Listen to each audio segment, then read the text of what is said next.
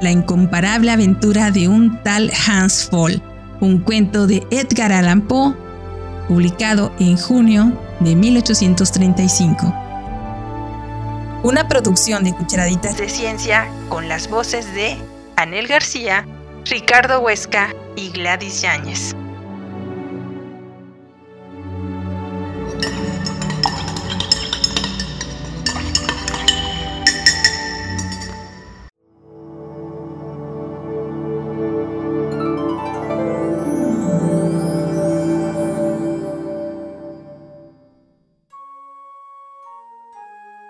Corazón lleno de furiosas fantasías de las que soy el amo, con una lanza ardiente y un caballo de aire, errando voy por el desierto. La canción de Tomás el Loco.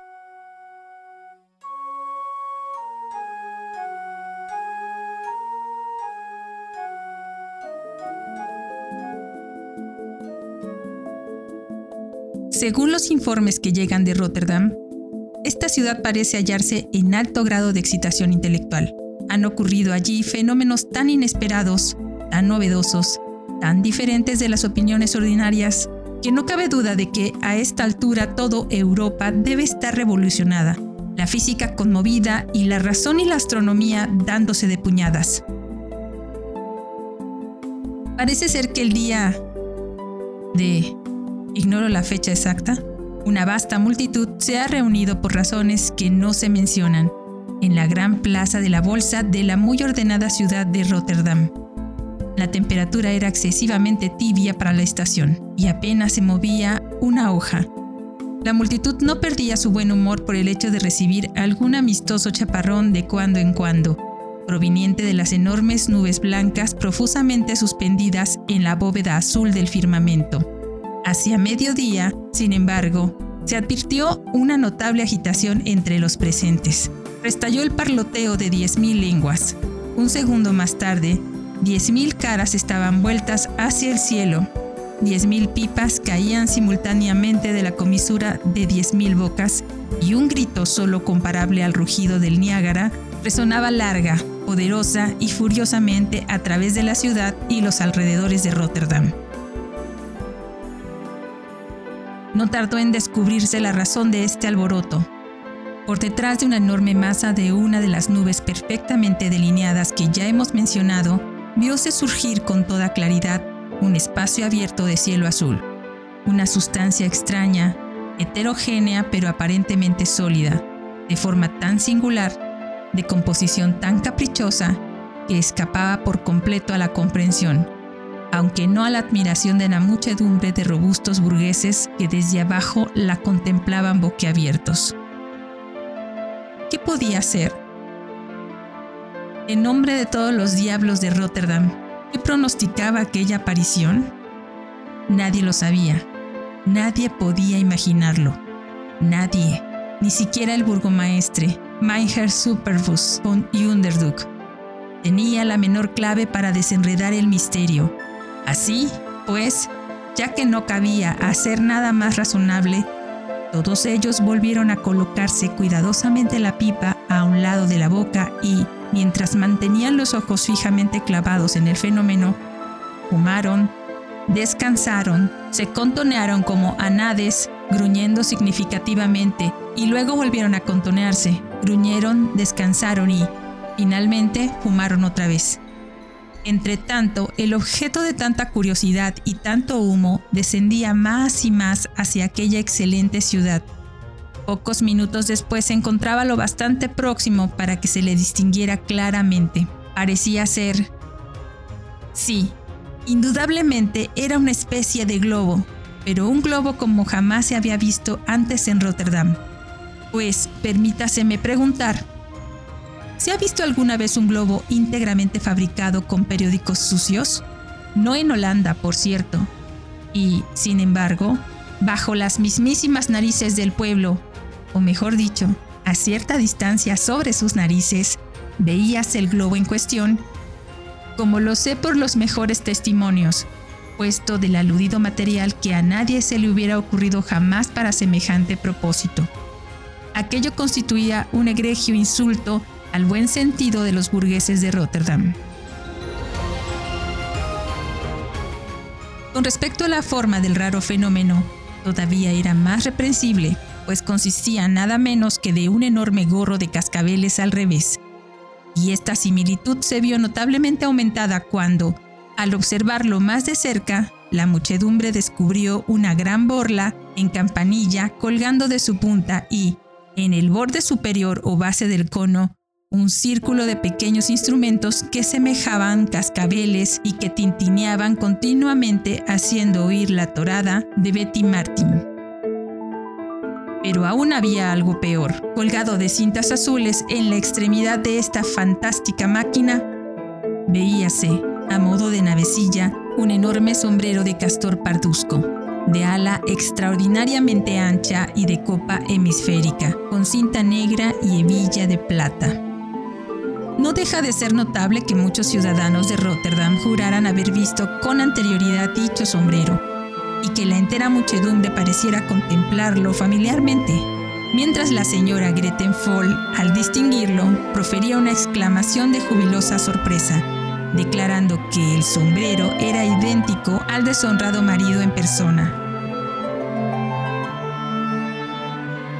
Ahora bien, esta circunstancia merecía tenerse en cuenta, pues Fall, en unión de tres camaradas, había desaparecido de Rotterdam cinco años atrás de manera bastante súbita como inexplicable, y hasta la fecha de esta narración todas las tentativas por encontrarlos habían fracasado.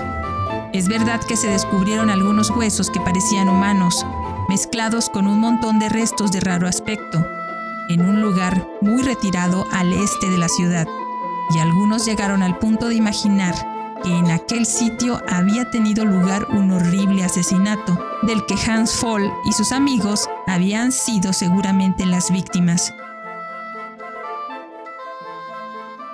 Pero no nos alejemos de nuestro tema. El globo, pues ya no cabía duda de lo que era, hallábase a unos 30 metros del suelo, permitiendo a la muchedumbre contemplar con bastante detalle la persona de su ocupante. Por cierto, que se trataba de un ser sumamente singular. No debía tener más de 60 centímetros de altura, pero, aun siendo tan pequeño, no hubiera podido mantenerse en equilibrio en una navecilla tan precaria, de no ser por un aro que le llegaba a la altura del pecho y se hallaba sujeto al cordaje del globo. El cuerpo del hombrecillo era excesivamente ancho, dando a toda su persona un aire de redondez singularmente absurdo. Sus pies, claro está, resultaban invisibles. Las manos eran enormemente anchas. Tenía cabello gris recogido hacia atrás en una coleta. La nariz era prodigiosamente larga, ganchuda y rubicunda. Los ojos grandes, brillantes y agudos, aunque arrugados por la edad, el mentón y las mejillas eran generosos, gordezuelos y dobles, pero en ninguna parte de su cabeza se alcanzaba a descubrir la menor señal de orejas.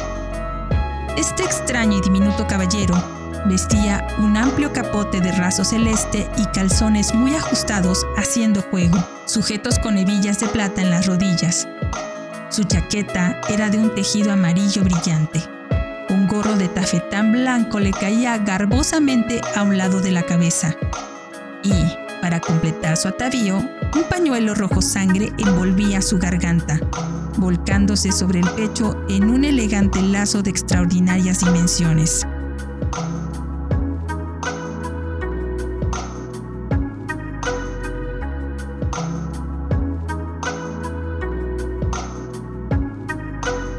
Habiendo bajado, como ya dije, a unos 30 metros del suelo, el anciano y menudo caballero se vio acometido por un intenso temblor y no pareció nada dispuesto a continuar su descenso a tierra firme. Arrojando con gran dificultad una cantidad de arena contenida en una bolsa de tela que extrajo penosamente, logró mantener estacionario el globo.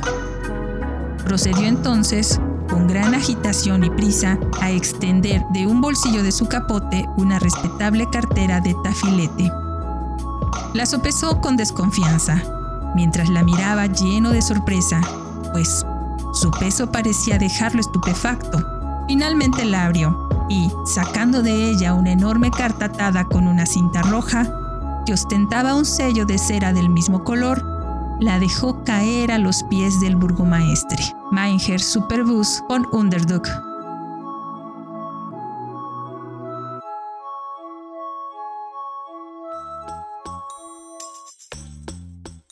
Su excelencia se inclinó para recogerla, pero el aeronauta, siempre muy agitado y sin nada más que lo detuviera por lo visto en Rotterdam, procedió a efectuar activamente los preparativos de partida.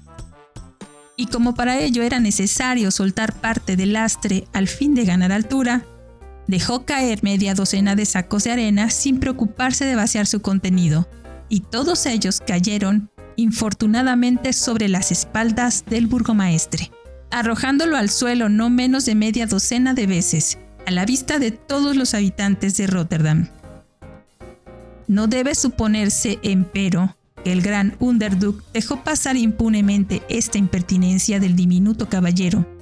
Se afirma, por el contrario, que en el curso de su media docena de caídas, emitió no menos de media docena de furiosas bocanadas de humo de la pipa, a la cual se mantuvo aferrado con todas sus fuerzas y a la cual estuvo dispuesto a seguir aferrado, Dios mediante, hasta el día de su fallecimiento. En el interior del globo, remontó como una alondra y alejándose sobre la ciudad, terminó por perderse serenamente detrás de una nube similar a aquella de la cual había emergido tan divinamente, borrándose para las miradas de los buenos ciudadanos de Rotterdam.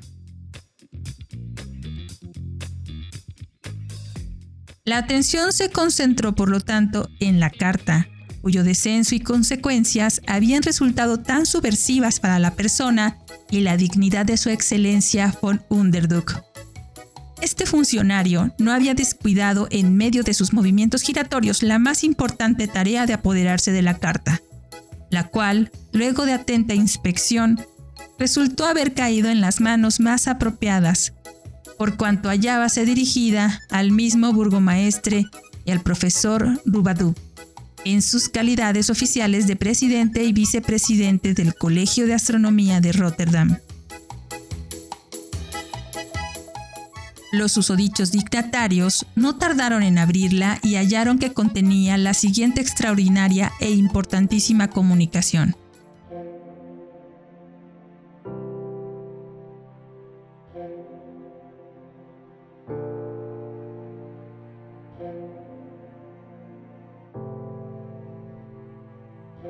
A sus excelencias von Underduk y Rubadub, presidente y vicepresidente del Colegio de Astrónomos del Estado en la ciudad de Rotterdam. Vuestras excelencias han de acordarse quizás de un humilde artesano llamado Hans Foll, de profesión remendón de fuelles, quien, junto con otras tres personas, desapareció de Rotterdam hace aproximadamente cinco años de una manera que debió considerarse entonces como inexplicable. Empero, si place a vuestras excelencias, yo, autor de esta comunicación, soy el aludido Hans Foll en persona. Mis conciudadanos saben bien que durante 40 años residí en la pequeña casa de ladrillos emplazada al comienzo de la callejuela denominada Sauerkraut, donde vivía en la época de mi desaparición.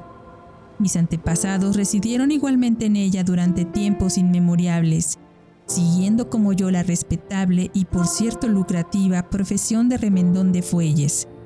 Pues, a decir verdad, hasta estos últimos años en que las gentes han perdido la cabeza con la política, ningún honesto ciudadano de Rotterdam podía desear o merecer un oficio mejor que el mío. El crédito era amplio, jamás faltaba trabajo y no había carencia ni de dinero ni de buena voluntad. Pero, como estaba diciendo, no tardamos en sentir los efectos de la libertad, los grandes discursos, el radicalismo y demás cosas por el estilo. Personas que habían sido los mejores clientes del mundo ya no tenían un momento libre para pensar en nosotros. Todo su tiempo se les iba en lecturas acerca de las revoluciones, para mantenerse al día en las cuestiones intelectuales y el espíritu de la época. Si había que avivar un fuego, bastaba un periódico viejo para apantallarlo, y a medida que el gobierno se iba debilitando, no dudo que el cuero y el hierro adquirían durabilidad proporcional, pues en poco tiempo no hubo en todo Rotterdam un par de fuelles que necesitaran una costura o los servicios de un martillo.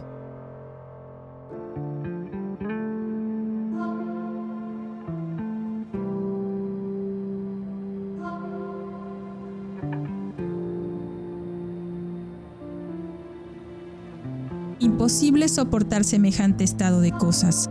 No tardé en verme pobre como una rata. Como tenía mujer e hijos que alimentar, mis cargas se hicieron intolerables y pasaba hora tras hora reflexionando sobre el método más conveniente para quitarme la vida. Los acreedores, entre tanto, me dejaban poco tiempo de mi oficio. Mi casa estaba literalmente asediada de la mañana a la noche. Tres de ellos, en particular, me fastidiaban insoportablemente, montando guardia ante mi puerta y amenazándome con la justicia. Juré que de los tres me vengaría de manera más terrible, si alguna vez tenía la suerte de que cayeran en mis manos, y creo que tan solo el placer que me daba pensar en mi venganza me impidió llevar a la práctica mi plan de suicidio y hacerme saltar la tapa de los sesos con un trabuco. Me pareció que lo mejor era disimular mi cólera y engañar a los tres acreedores con promesas y bellas palabras hasta que un vuelco del destino me diera la oportunidad de cumplir mi venganza. Un día, después de escaparme sin ser visto por ellos y sintiéndome más abatido que de costumbre, pasé largo tiempo errando por las sombrías callejuelas sin objeto alguno, hasta que la casualidad me hizo tropezar con un puesto de un librero. Viendo una silla destinada al uso de los clientes, me dejé caer en ella y, sin saber por qué, abrí el primer volumen que se hallaba al alcance de mi mano resultó ser un folleto que contenía un breve tratado de astronomía especulativa, escrito por el profesor Enke de Berlín, o por un francés de nombre parecido. Tenía yo algunas nociones superficiales sobre el tema y me fui absorbiendo más y más en el contenido del libro, leyéndolo dos veces seguidas antes de darme cuenta de lo que sucedía en torno a mí. Como empezaba a oscurecer, encaminé mis pasos a casa pero el tratado, unido a un descubrimiento de neumática que un primo mío de Nantes me había comunicado recientemente con gran secreto, había producido en mí una impresión indeleble y a medida que recorría las oscuras calles daban vueltas en mi memoria los extraños y a veces incomprensibles razonamientos del autor.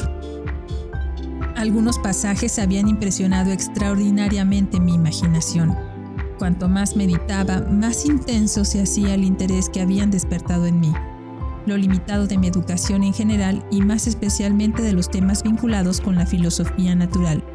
Lejos de hacerme desconfiar de mi capacidad para comprender lo que había leído o inducirme a poner en duda las vagas nociones que había extraído de mi lectura, sirvió tan solo de nuevo estímulo a la imaginación. Y fui lo bastante vano o quizás lo bastante razonable para preguntarme si aquellas torpes ideas, propias de una mente mal regulada, no poseerían en realidad la fuerza, la realidad y todas las propiedades inherentes al instinto o la intuición.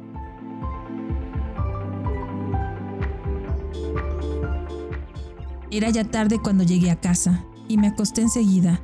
Mi mente, sin embargo, estaba demasiado excitada para poder dormir y pasé toda la noche sumido en meditaciones. Levantándome muy temprano al otro día, volví al puesto de librero y gasté el poco dinero que tenía en la compra de algunos volúmenes sobre mecánica y astronomía práctica.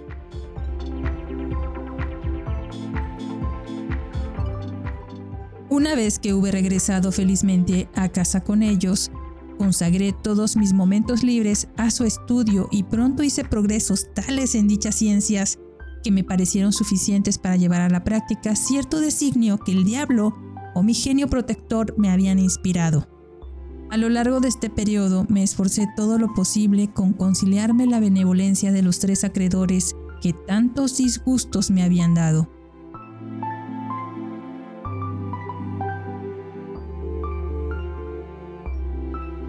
Lo conseguí finalmente, en parte con la venta de mis muebles, que sirvió para cubrir la mitad de mi deuda y en parte con la promesa de pagar el saldo apenas se realizara un proyecto que, según les dije, tenía en vista, y para el cual solicitaba su ayuda.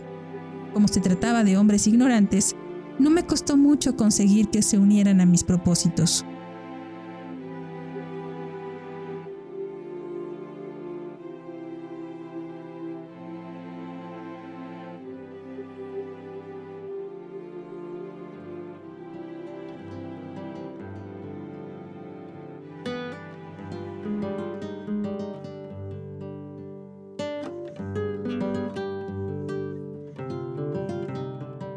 Así dispuesto todo, logré, con ayuda de mi mujer y actuando con el mayor secreto y precaución, vender todos los bienes que me quedaban y pedir prestadas pequeñas sumas, con diversos pretextos y sin preocuparme, lo confieso avergonzado, por la forma en que las devolvería.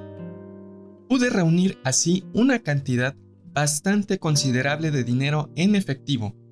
Comencé entonces a comprar de tiempo en tiempo piezas de una excelente batista, de 12 yardas cada una, hilo de bramante, barniz de caucho, un canasto de mimbre grande y profundo, hecho a medida, y varios otros artículos requeridos para la construcción y aparejamiento de un globo de extraordinarias dimensiones. Di instrucciones a mi mujer para que lo confeccionara lo antes posible, explicándole la forma en que debía proceder. Entretanto, tejí el bramante hasta formar una red de dimensiones suficientes. Le agregué un aro y el cordaje necesario y adquirí numerosos instrumentos y materiales para hacer experimentos en las regiones más altas de la atmósfera.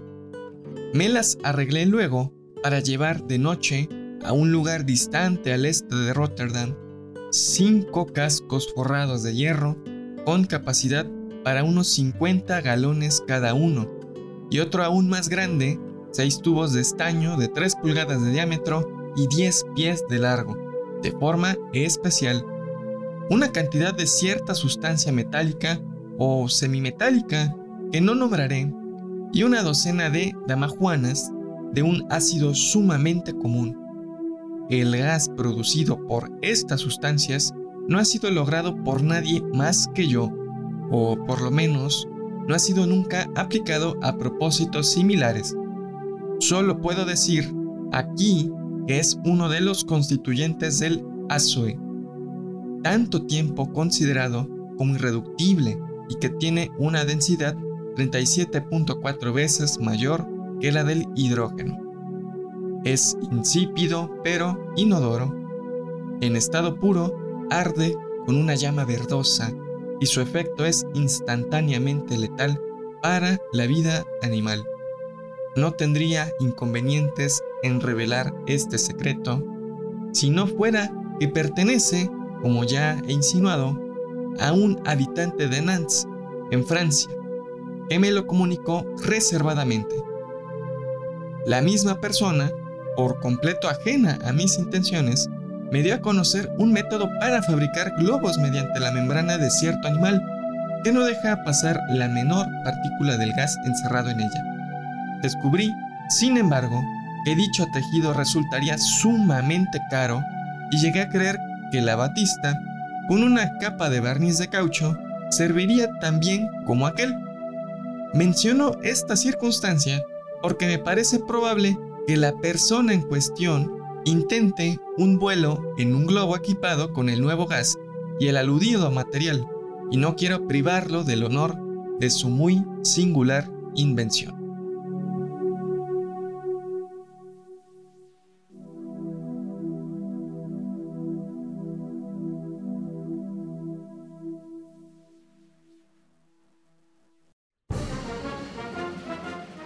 Me ocupé secretamente de cavar agujeros en las partes donde pensaba colocar cada uno de los cascos más pequeños durante la inflación del globo.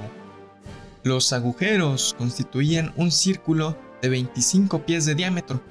En el centro, lugar destinado al casco más grande, cabe asimismo otro pozo.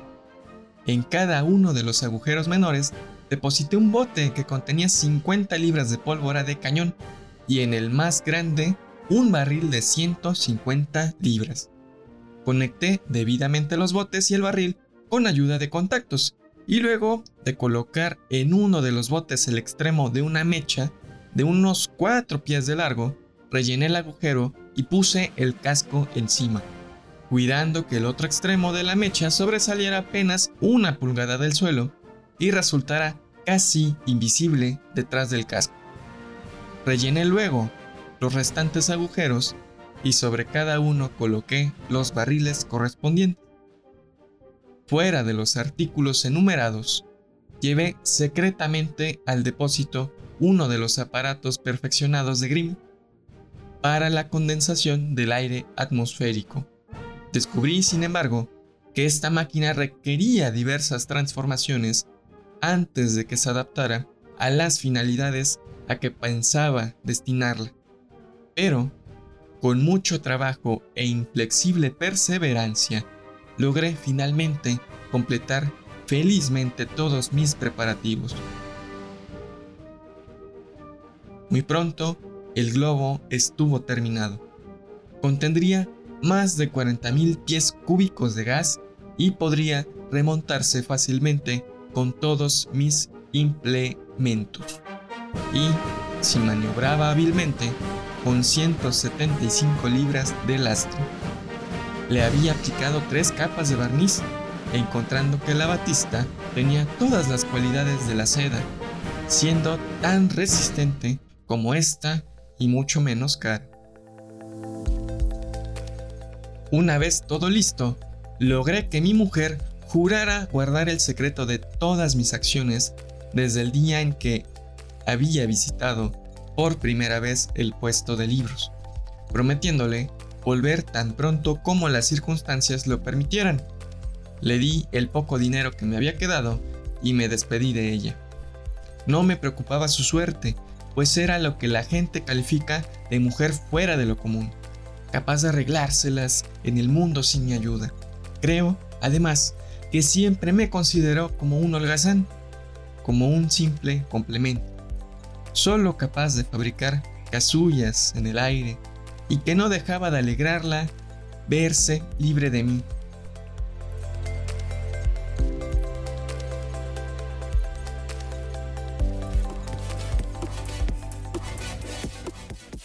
Era noche oscura cuando le dije adiós y llevando conmigo, como Isaac, a los tres acreedores que tanto me habían hecho sufrir, transportamos el globo con la barquilla y los aparejos al depósito de que he hablado, eligiendo para ello un camino retirado. Encontramos todo perfectamente dispuesto y de inmediato me puse a trabajar.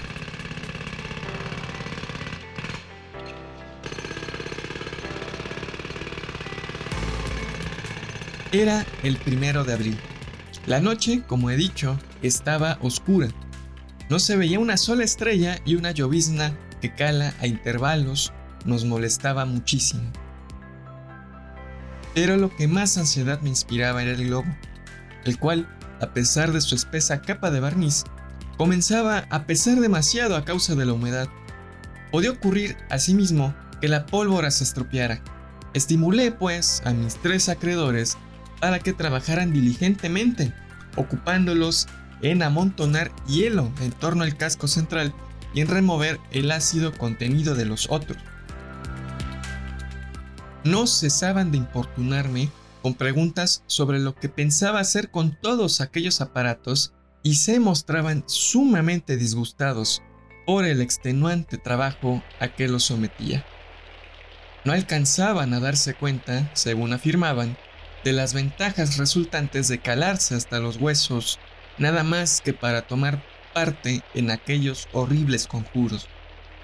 Empecé a intranquilizarme y seguí trabajando con todas mis fuerzas, porque creo verdaderamente que aquellos imbéciles estaban convencidos de que había pactado con el diablo y que lo que estaba haciendo no tenía nada de bueno. Y mucho temía por eso que me abandonaran. Pude convencerlos, sin embargo, mediante promesas de pago completo tan pronto hubiera dado término al asunto que tenía entre manos. Como es natural, interpretaron a su modo mis palabras, imaginándose sin duda que de todas maneras yo terminaría por obtener una gran cantidad de dinero en efectivo y con tal de que les pagara lo que les debía, más una pequeña cantidad suplementaria por los servicios prestados, estoy seguro de que pocos se preocupaban de cuánto ocurriera luego a mi alma o a mi cuerpo.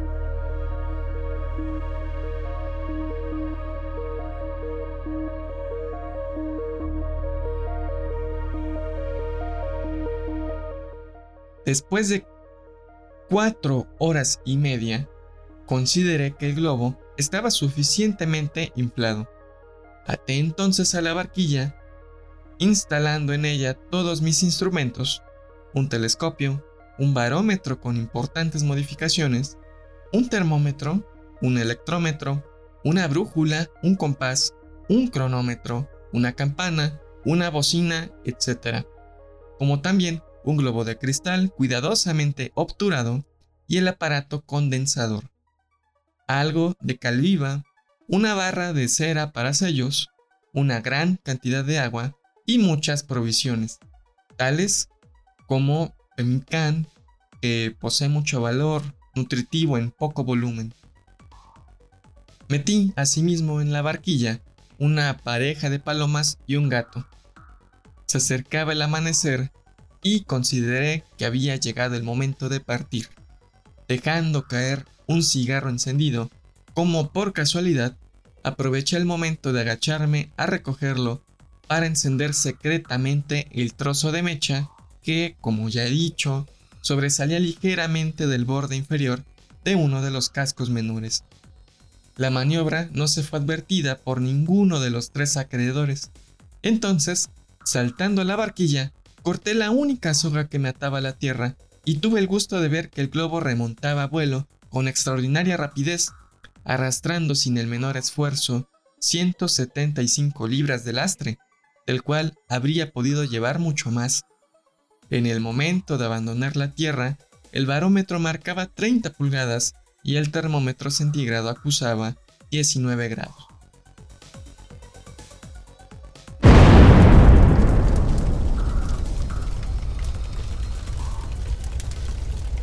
Apenas había alcanzado una altura de 50 yardas cuando, rugiendo y serpenteando tras de mí de la manera más horrorosa, se alzó un huracán de fuego, cascajo, maderas ardiendo, metal incandescente y miembros humanos destrozados, que me llenó de espanto y me hizo caer en el fondo de la barquilla, temblando de terror. Me daba cuenta de que había exagerado la carga de la mina y que todavía me faltaba sufrir las consecuencias mayores de su voladura. En efecto, menos de un segundo después sentí que toda la sangre del cuerpo se me acumulaba en las sienes, y en ese momento una conmoción que jamás olvidaré reventó en la noche y pareció rajar de lado a lado el firmamento. Cuando más tarde tuve tiempo para reflexionar, no dejé de atribuir la extremada violencia de la explosión. Por lo que a mí respecta, a su verdadera causa, o sea, hallarme situado inmediatamente encima de donde se había producido, en la línea de su máxima fuerza. Pero en aquel momento solo pensé en salvar la vida.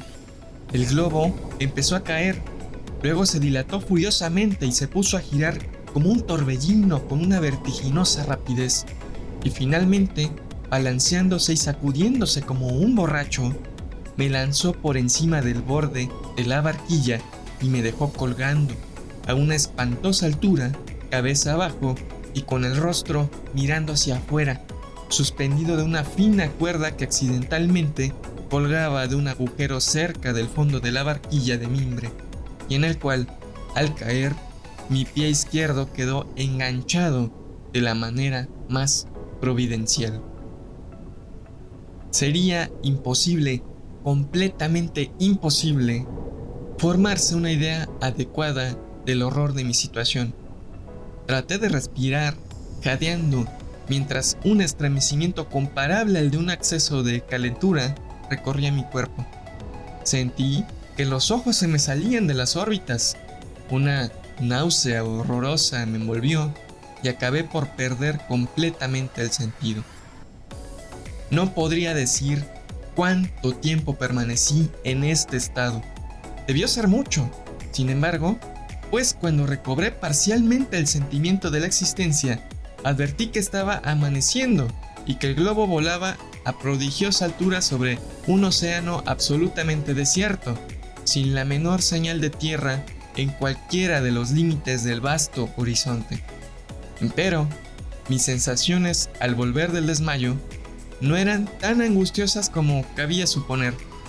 Había mucho de locura en el tranquilo examen que me puse a hacer de mi situación. Levanté las manos a la altura de los ojos, preguntándome asombrado cuál podía ser la causa de que tuviera tan hinchadas las venas y tan horriblemente negras las uñas. Examiné luego cuidadosamente mi cabeza, sacudiéndola repetidas veces hasta que me convencí de que no la tenía del tamaño del globo como había sospechado por un momento.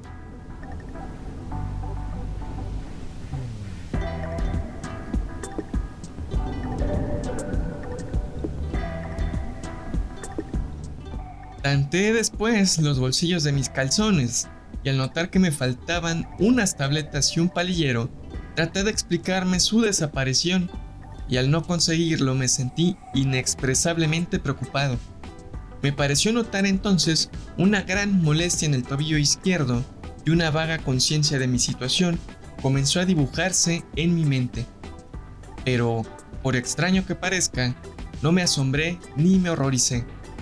Si alguna emoción sentí, fue una traviesa satisfacción ante la astucia que iba a desplegar para librarme de aquella posición en que me hallaba, y en ningún momento puse en duda que lo lograría sin inconvenientes. Pasé varios minutos sumido en profunda meditación. Me acuerdo muy bien de que apretaba los labios, apoyaba un dedo en la nariz y hacía todas las gesticulaciones propias de los hombres que, cómodamente instalados en sus sillones, reflexionan sobre cuestiones importantes e intrincadas. Luego de haber concentrado suficientemente mis ideas, procedí con gran cuidado y atención a ponerme las manos a la espalda y a soltar la gran hebilla de hierro del cinturón de mis pantalones. Dicha hebilla tenía tres dientes que por hallarse rumbrados giraban dificultosamente en su eje.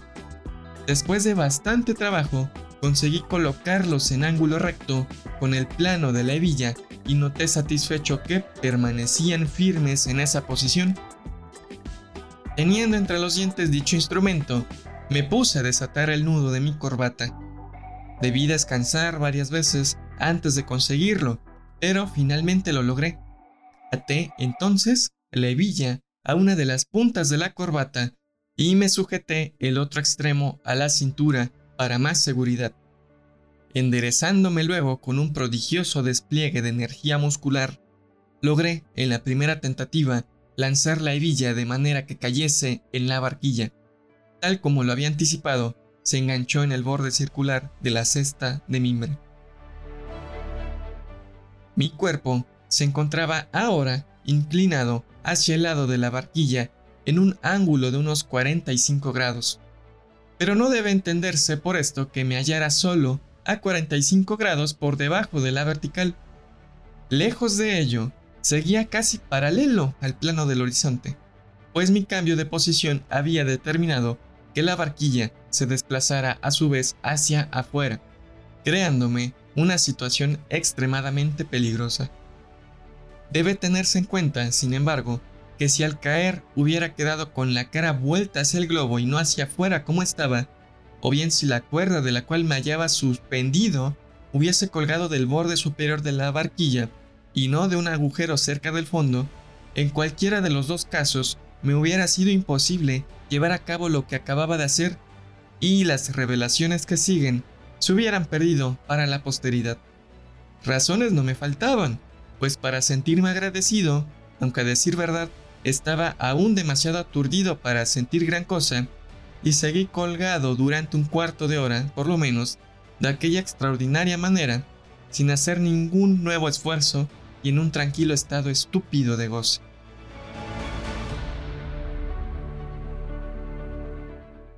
Pero esto no tardó en cesar y se vio reemplazado por el horror, la angustia y la sensación de total abandono y desastre. Lo que ocurría era que la sangre acumulada en los vasos de mi cabeza y garganta, que hasta entonces me había exaltado delirantemente, empezaba a retirarse a sus canales naturales y que la lucidez que ahora se agregaba a mi conciencia del peligro solo servía para privarme de la entereza y el coraje necesarios para enfrentarlo. Por suerte, esta debilidad no duró mucho. El espíritu de la desesperación acudió a tiempo para rescatarme, y mientras gritaba y luchaba como un desesperado, me enderecé convulsivamente hasta alcanzar con una mano el tan ansiado borde y, aferrándome a él con todas mis fuerzas, conseguí pasar mi cuerpo por encima y caer de cabeza y temblando en la barquilla.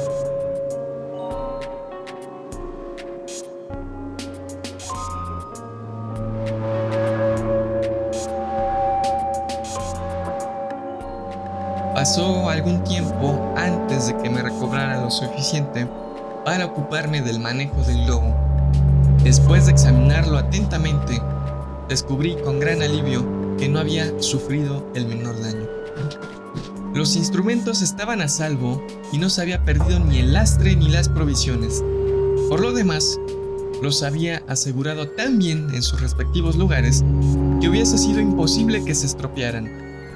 Miré mi reloj y vi que eran las 6 de la mañana. Ascendíamos rápidamente y el barómetro indicaba una altitud de 3 millas y 3 cuartos. En el océano, inmediatamente por debajo de mí, apareció un pequeño objeto negro de forma ligeramente oblonga, que tendría el tamaño de una pieza de dominó y que en todo sentido se le parecía mucho. Asesté hacia él en mi telescopio y no tardé en ver claramente que se trataba de un navío de guerra británico de 94 cañones que orzaba con rumbo al oeste-sudoeste, cabeceando duramente. Fuera de este barco solo se veían el océano, el cielo y el sol que acababa de levantarse.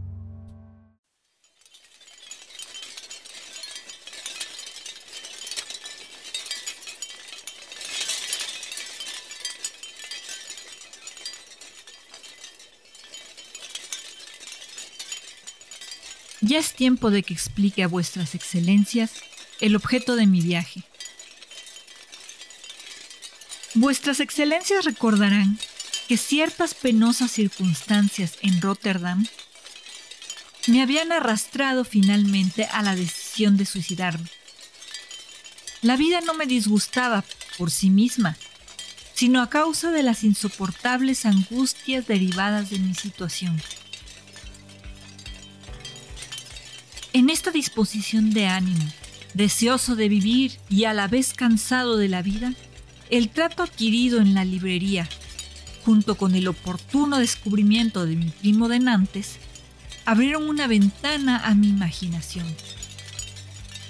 Finalmente me decidí. Resolví partir, pero seguir viviendo. Abandonar este mundo, pero continuar existiendo.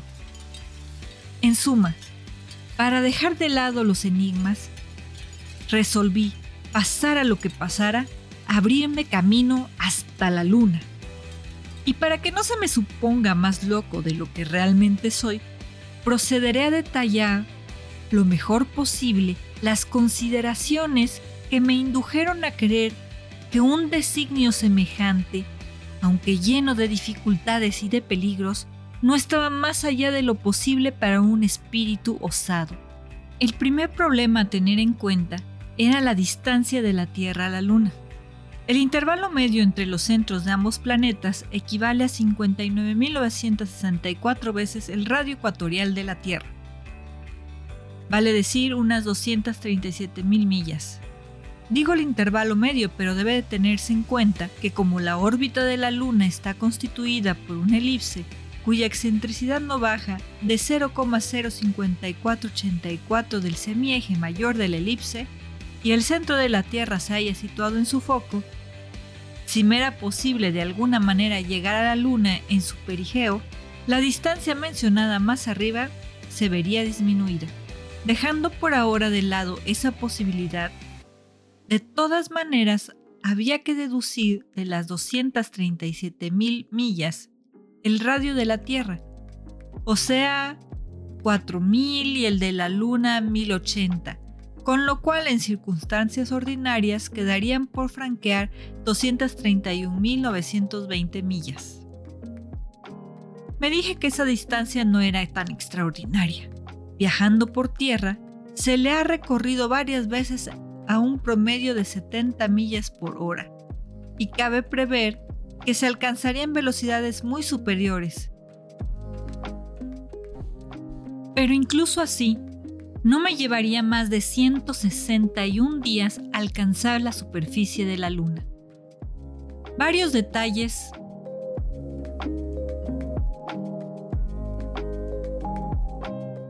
Varios detalles, empero, me inducían a creer que mi promedio de velocidad sobrepasaría probablemente en mucho el de 60 millas horarias. Y como dichas consideraciones me impresionaron profundamente, no dejaré de mencionarlas en detalle más adelante.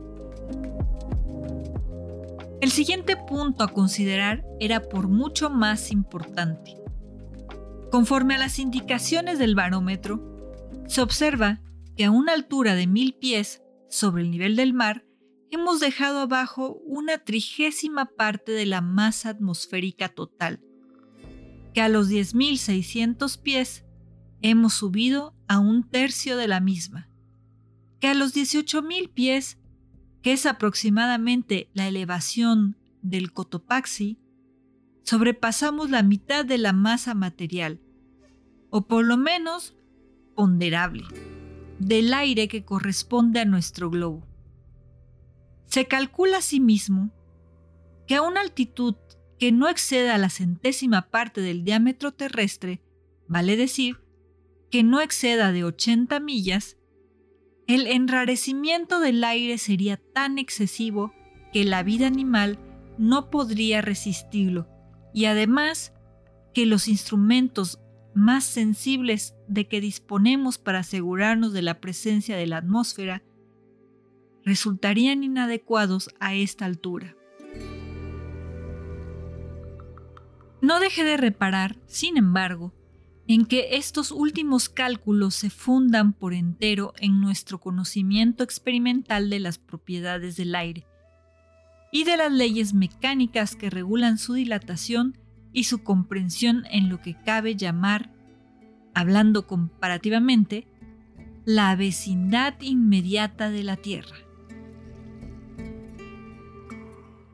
Y que al mismo tiempo se da por sentado que la vida animal es esencialmente incapaz de modificación a cualquier distancia inalcanzable desde la superficie. Ahora bien, partiendo de tales datos, todos estos razonamientos tienen que ser simplemente analógicos. La mayor altura jamás alcanzada por el hombre es de 25.000 pies en la expedición aeronáutica de Guy Lussac y Biot. Se trata de una altura moderada, aun si se le compara con las 80 millas en cuestión, y no puede dejar de pensar que la cosa se prestaba a la duda y a las más amplias especulaciones. De hecho, al ascender a cualquier altitud dada, la cantidad de aire ponderable sobrepasaba al seguir ascendiendo. No se halla en proporción con la altitud adicional alcanzada, como se puede deducir claramente de lo ya dicho, sino en una proporción decreciente constante. Resulta claro, pues, que por más alto que ascendamos, no podemos, literalmente hablando, llegar a un límite más allá del cual no haya atmósfera. Mi opinión era que debía existir, aunque pudiera ser que se hallara en un estado de infinita rarefacción. Por otra parte sabía que no faltaban argumentos para probar la existencia de un límite real y definido de la atmósfera más allá del cual no habrá absolutamente nada de aire. Pero una circunstancia descuidada por los sostenedores de dicha teoría me pareció, si no capaz de refutarla por entero, digna al menos de ser considerada seriamente.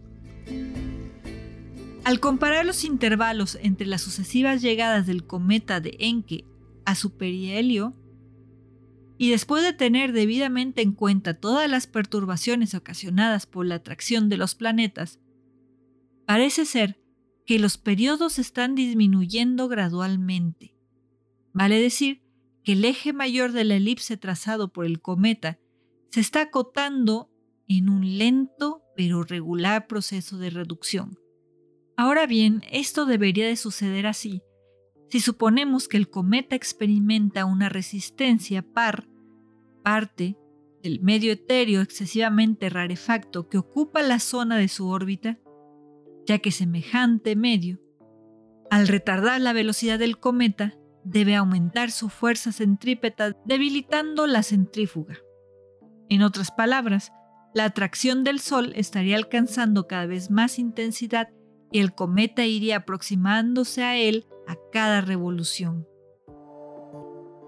No parece haber otra manera de explicar la variación aludida. Hay más. Se observa que el diámetro real de la nebulosidad del cometa se contrae rápidamente al acercarse al Sol y se dilata con igual rapidez al alejarse hacia su afelio. No me hallaba justificado al suponer que esta aparente condensación de volumen se origina por la comprensión del aludido medio etéreo y que se va densificando proporcionalmente a su proximidad al Sol. El fenómeno que afecta la forma lenticular y que se denomina luz zodiacal era también un asunto digno de atención. Esta radiación, tan visible en los trópicos y que no puede confundirse con ningún resplandor meteórico, se extiende oblicuamente desde el horizonte, siguiendo por lo general la dirección del ecuador solar. Tuve la impresión de que provenía de una atmósfera enrarecida que se dilataba a partir del Sol, por lo menos hasta más allá de la órbita de Venus, y en mi opinión, a muchísima mayor distancia. No podía creer que este medio ambiente se limitara a la zona del elipse del cometa o a la velocidad inmediata del Sol. Fácil era, por el contrario, imaginarla ocupando la entera región de nuestro sistema planetario, condensada en lo que llamamos atmósfera en los planetas, y quizá modificada en algunos de ellos por razones puramente geológicos, vale decir, modificada o alterada en sus proporciones o su naturaleza esencial por materias volatilizadas emanadas de dichos planetas. Una vez adoptado este punto de vista, ya no vacilé, descontando que hallaría a mi paso una atmósfera esencialmente análoga a la de la superficie de la Tierra, pensé que con ayuda del ingenioso aparato de Grimm sería posible condensarla en cantidad suficiente para las necesidades de la respiración. Esto eliminaría el obstáculo principal de un viaje a la Luna. Había gastado dinero y mucho trabajo en adaptar el instrumento al fin requerido, y tenía la plena confianza en su aplicación si me era dado cumplir el viaje dentro de cualquier periodo razonable. Y esto me trae a la cuestión de la velocidad con la que podría efectuarlo. Verdad es que los globos, en la primera etapa de sus ascensiones, se remontaban a velocidad relativamente moderada. Ahora bien, la fuerza de elevación reside por completo en el peso superior del aire atmosférico comparado con el del gas del globo. Cuando el aerostato adquiere mayor altura y por consiguiente arriba a capas atmosféricas cuya densidad disminuye rápidamente, no parece probable ni razonable que la velocidad original vaya acelerándose. Pero por otra parte, no tenía noticias de que en ninguna ascensión conocida se hubiese advertido una disminución en la velocidad absoluta del ascenso. Sin embargo, tal hubiera debido ser el caso, aunque no fuera por el escape del gas en globos de construcción defectuosa, aislados con una simple capa de barniz. Me pareció, pues, que las consecuencias de dicho escape de gas debían ser suficientes para contrabalancear el efecto de la aceleración lograda por la mayor distancia del globo al centro de gravedad. Consideré que si hallaba mi paso el medio ambiente que había imaginado, y si éste resultaba esencialmente lo que denominamos aire atmosférico, no se produciría mayor diferencia en la fuerza ascendente por causa de su extremado enrarecimiento, ya que el gas de mi globo no solo se hallaría sujeto al mismo enrarecimiento, en cuyo objeto le permitiría que escapara en cantidad suficiente para evitar una explosión, sino que, siendo lo que era, continuaría mostrándose específicamente más liviano que cualquier compuesto de nitrógeno y oxígeno. Había pues una posibilidad y muy grande de que en ningún momento de mi ascenso alcanzara un punto donde los pesos unidos de mi inmenso globo, el gas, el gas inconcebiblemente ligero que lo llenaba, la barquilla y su contenido, lograran igualar el peso de la masa atmosférica desplazada por el aerostato, y fácilmente se comprenderá que solo el caso contrario hubiera podido detener mi ascensión. Más aún, en este caso, era posible aligerar el globo de casi 300 libras arrojando el lastre y otros pesos. Entretanto, la fuerza de gravedad seguiría disminuyendo continuamente en proporción al cuadrado de las distancias.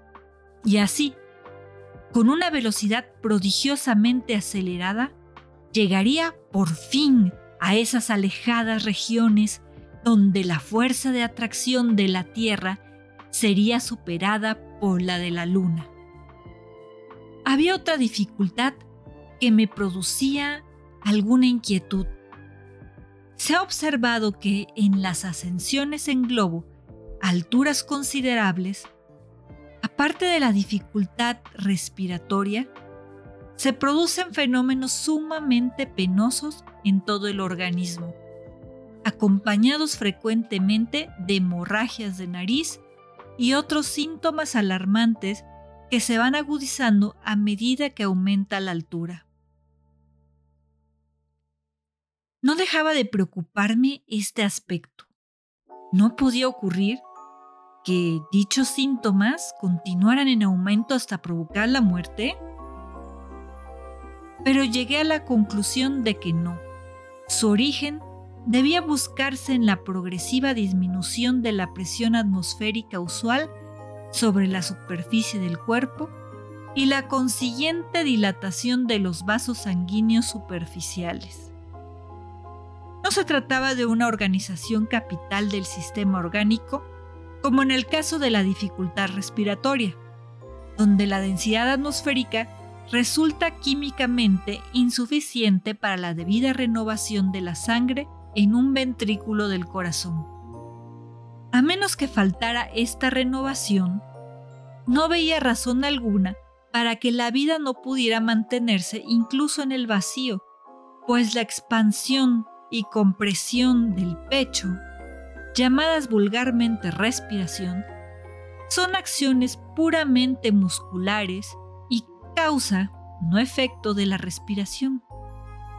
En una palabra, supuse que así como el cuerpo llegaría a habituarse a la falta de presión atmosférica, del mismo modo las sensaciones dolorosas irían disminuyendo.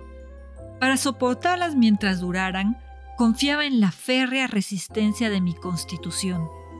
Así que aunque no todas, he detallado algunas de las consideraciones que me indujeron a proyectar un viaje a la luna. Procederé ahora, si así place a vuestras excelencias, a comunicaros los resultados de una tentativa cuya concepción parece tan audaz y que en todo caso no tiene paralelo en los anales de la humanidad. Habiendo alcanzado la altitud antes mencionada, vale decir, tres millas y tres cuartos, arrojé por la barquilla una cantidad de plumas, descubriendo que aún ascendía con suficiente velocidad, por lo cual no era necesario privarme del lastre. Me alegré de esto, pues deseaba guardar conmigo todo el peso posible por la sencilla razón de que no tenía ninguna seguridad sobre la fuerza de atracción o la densidad atmosférica de la Luna. Hasta ese momento no sentía molestias físicas, respiraba con entera libertad y no me dolía la cabeza. El gato descansaba tranquilamente sobre mi chaqueta que me había quitado y contemplaba las palomas con un aire de indiferencia. En cuanto a estas, atadas por una pata para que no volaran, ocupábanse activamente de picotear los granos de arroz que les había echado en el fondo de la barquilla. A las 6 y 20, el barómetro acusó una altitud de 26.400 pies, o sea, casi 5 millas. El panorama parecía ilimitado. En realidad, resultaba fácil calcular, con ayuda de la trigonometría esférica, el ámbito terrestre que mis ojos alcanzaban. La superficie convexa de un segmento de esfera es a la superficie total de la esfera lo que el seno-verso del segmento al diámetro de la esfera. Ahora bien, en este caso, el seno-verso vale decir el espesor del segmento por debajo de mí, era aproximadamente igual a mi elevación o a la elevación del punto de vista sobre la superficie. De 5 a 8 millas expresaría, pues, la proporción del área terrestre que se ofrecía a mis miradas. En otras palabras, estaba contemplando una decimosexta parte de la superficie total del globo. El mar aparecía sereno como un espejo, aunque el telescopio me permitió advertir que se hallaba sumamente encrespado. Ya no se veía el navío, que al parecer había derivado hacia el este. Empecé a sentir fuertes dolores de cabeza a intervalos, especialmente en la región de los oídos, aunque seguía respirando con libertad. El gato y las palomas no parecían sentir molestias.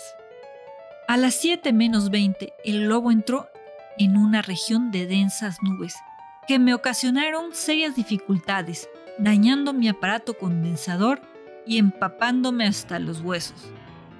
Fue este, por cierto, un singular recontre, pues jamás había creído posible que semejante nube estuviera a tal altura. Me pareció conveniente soltar dos pedazos de 5 libras de lastre, conservando un peso de 165 libras. Gracias a esto, no tardé en sobrevolar la zona de las nubes, y al punto percibí que mi velocidad ascensional había aumentado considerablemente. Pocos segundos después de salir de la nube, un relámpago vivísimo la recorrió de extremo a extremo, incendiándola en toda su extensión, como si se tratara de una masa de carbón ardiente. Esto ocurría, como se sabe, a plena luz del día. Imposible imaginar la sublimidad que hubiese asumido el mismo fenómeno en caso de producirse en las tinieblas de la noche. Solo el infierno hubiera podido proporcionar una imagen adecuada.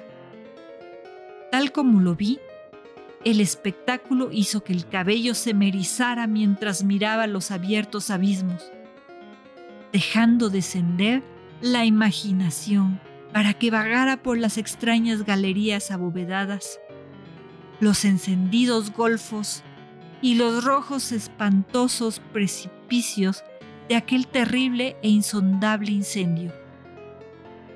Me había salvado por muy poco. Si el globo hubiese permanecido un momento más adentro de la nube, es decir, si la humedad de la misma no me hubiera decidido hacer soltar el lastre, probablemente no hubiera escapado a la destrucción. Esta clase de peligros, aunque poco se piense en ellos, son quizás los mayores que deben afrontar los globos. Pero ahora me encontraba a una altitud demasiado grande como para que el riesgo volviera a presentarse.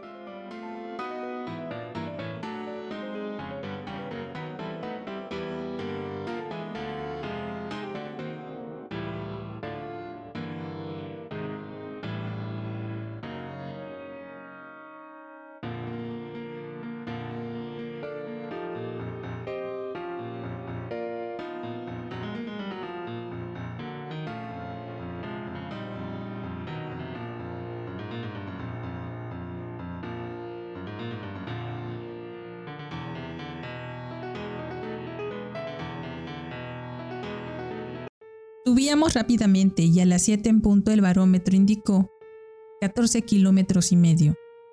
Empecé a experimentar una gran dificultad respiratoria. La cabeza me dolía muchísimo y, al sentir algo húmedo en las mejillas, descubrí que era sangre que me salía en cantidad por los oídos. Mis ojos me preocuparon también mucho. Al pasarme la mano por ellos me pareció que me sobresalían de las órbitas. Veía como distorsionados los objetos que contenía el globo y a este mismo. Los síntomas excedían lo que había supuesto y me produjeron alguna alarma. En este momento, obrando con la mayor imprudencia e insensatez, arrojé tres piezas de cinco libras de lastre.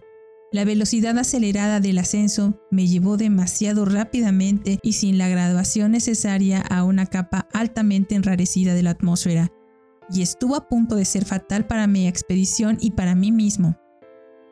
Súbitamente me sentí presa de un espasmo que duró más de cinco minutos y aún después de haber cedido en cierta medida, seguí respirando a largos intervalos, jadeando de la manera más penosa, mientras sangraba copiosamente por la nariz y los oídos, y hasta ligeramente por los ojos.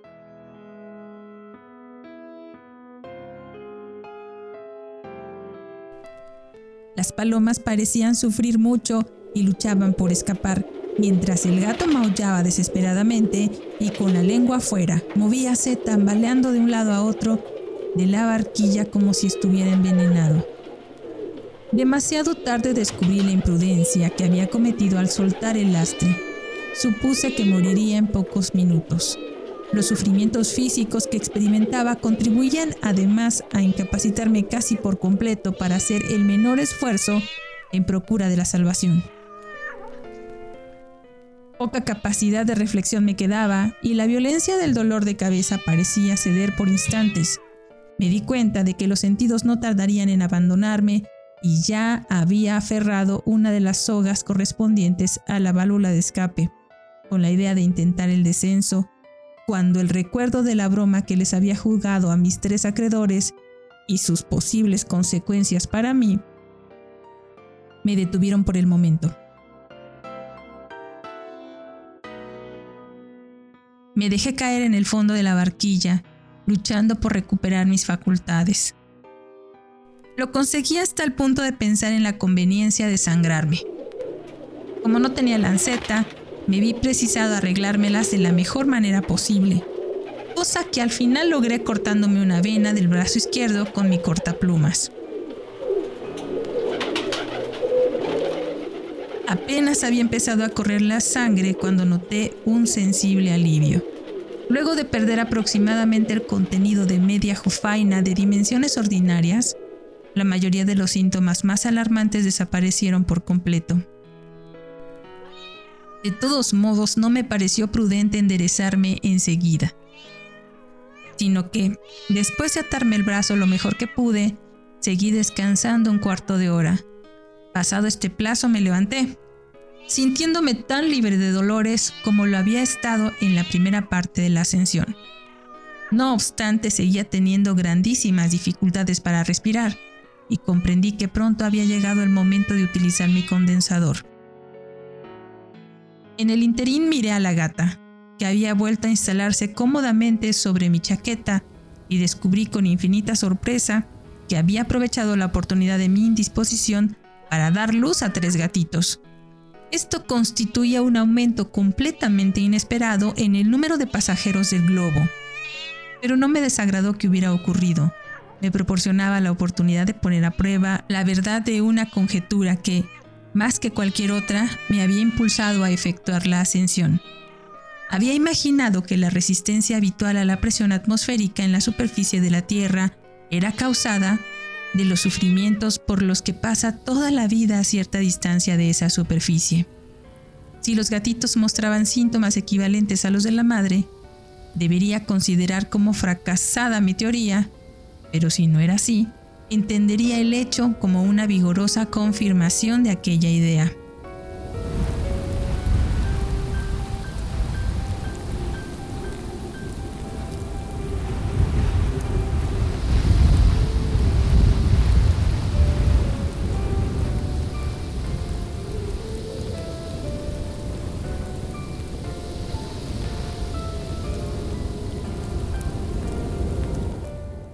Las 8 de la mañana había alcanzado una altitud de 27 kilómetros sobre el nivel del mar.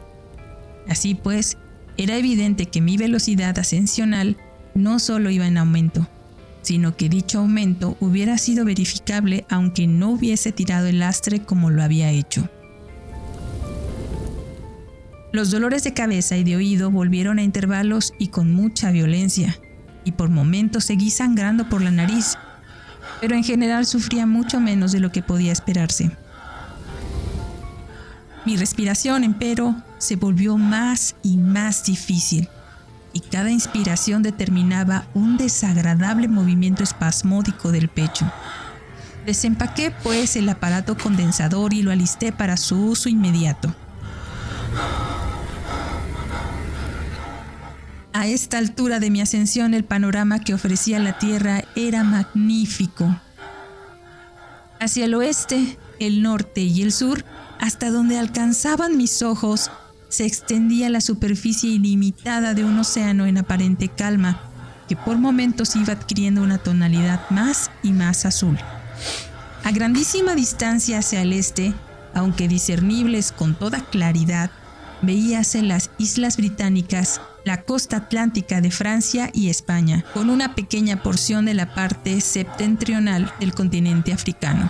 Era imposible advertir la menor señal de los edificios aislados y las más orgullosas ciudades de la humanidad se habían borrado completamente de la faz de la Tierra.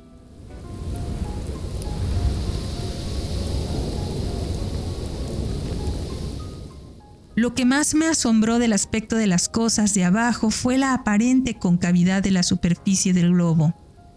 Bastante irreflexivamente había esperado contemplar su verdadera convexidad a medida que subiera, pero no tardé en explicarme aquella contradicción. Una línea tirada perpendicularmente desde mi posición a la Tierra hubiera formado la perpendicular de un triángulo rectángulo cuya base se hubiera extendido desde el ángulo recto hasta el horizonte, y la hipotenusa desde el horizonte hasta mi posición. Pero mi lectura era poco o nada en comparación con la perspectiva que abarcaba. En otras palabras, la base y la hipotenusa del supuesto triángulo hubieran sido en este caso tan largas, comparadas con la perpendicular, que las dos primeras hubieran podido considerarse casi paralelas.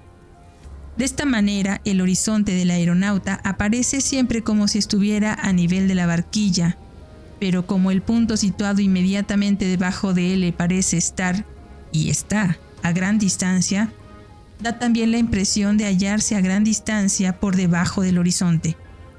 De ahí la aparente concavidad que habrá de mantenerse hasta que la elevación alcance una proporción tan grande como el panorama, que el aparente paralelismo de la base y la hipotenusa desaparezca. A esta altura las palomas parecían sufrir mucho, y me decidí pues a ponerlas en libertad. Desaté primero una, bonitamente moteada de gris, y la posé sobre el borde de la barquilla. Se mostró muy inquieta. Miraba ansiosamente a todas partes, agitando sus alas y arrullando suavemente. Pero no pude persuadirla de que soltara el borde. Por fin la agarré, arrojándola a unos 5 metros del globo. Pero, contra lo que esperaba, no mostró ningún deseo de descender, sino que luchó con todas sus fuerzas por volver. Mientras lanzaba fuertes y penetrantes chillidos, logró por fin alcanzar su posición anterior mas apenas lo había hecho cuando apoyó la cabeza en el pecho y cayó muerta en la barquilla. La otra fue más afortunada, pues para impedir que siguiera el ejemplo de su compañera y regresara al globo, la tiré hacia abajo con todas mis fuerzas y tuve el placer de verla continuar su descenso con gran rapidez haciendo uso de sus alas de la manera más natural. Pronto se perdió de vista y no dudo que llegará sana y salva a su casa. La gata, que parecía haberse recobrado muy bien de su trance, procedió a comerse con gran apetito la paloma muerta y luego se durmió satisfecha. Sus gatitos parecían sumamente vivaces y no mostraban la menor señal de malestar.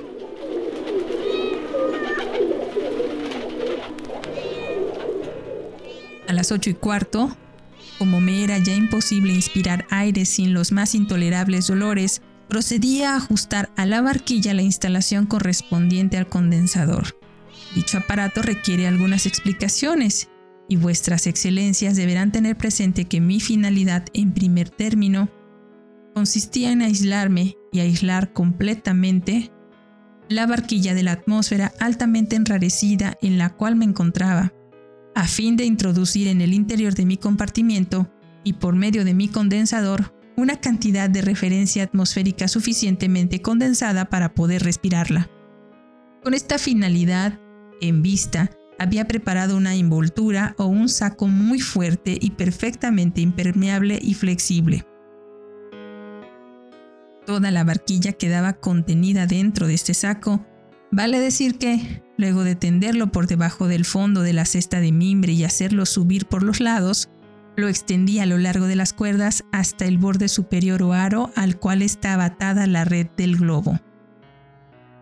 Una vez levantado el saco, cerrando por completo todos los lados y el fondo, había que asegurar su abertura o boca, pasando la tela sobre el aro de la red o, en otras palabras, entre la red y el aro. Pero si la red quedaba separada del aro, para permitir dicho paso, ¿Cómo se sostendría entre tanto la barquilla? Pues bien, la red no estaba atada de manera fija al aro, sino sujeta a este mediante una serie de presillas o lazos. Por lo tanto, solo había que desatar unos cuantos de estos lazos por vez, dejando la barquilla suspendida de los restantes, insertada así una porción de tela que constituía la parte superior del saco, volví a ajustar los lazos ya no al aro, pues esto hubiera sido imposible desde el momento que ahora intervenía la tela, sino a una serie de grandes botones asegurados en la tela misma, a un metro por debajo de la abertura del saco. Los intervalos entre los botones correspondían a los intervalos entre los lazos.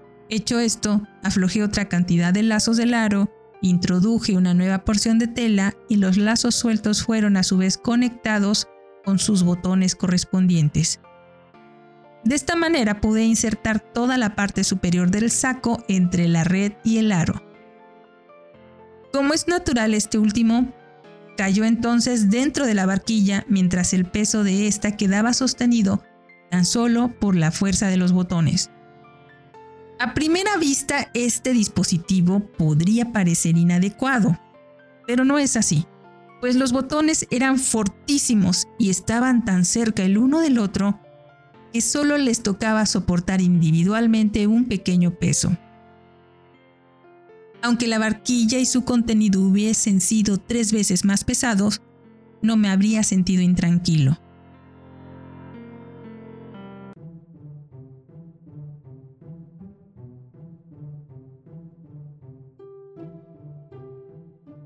Procedí luego a levantar otra vez el aro por dentro de la envoltura de goma elástica y lo inserté casi a su altura interior por medio de tres soportes muy livianos preparados para el efecto.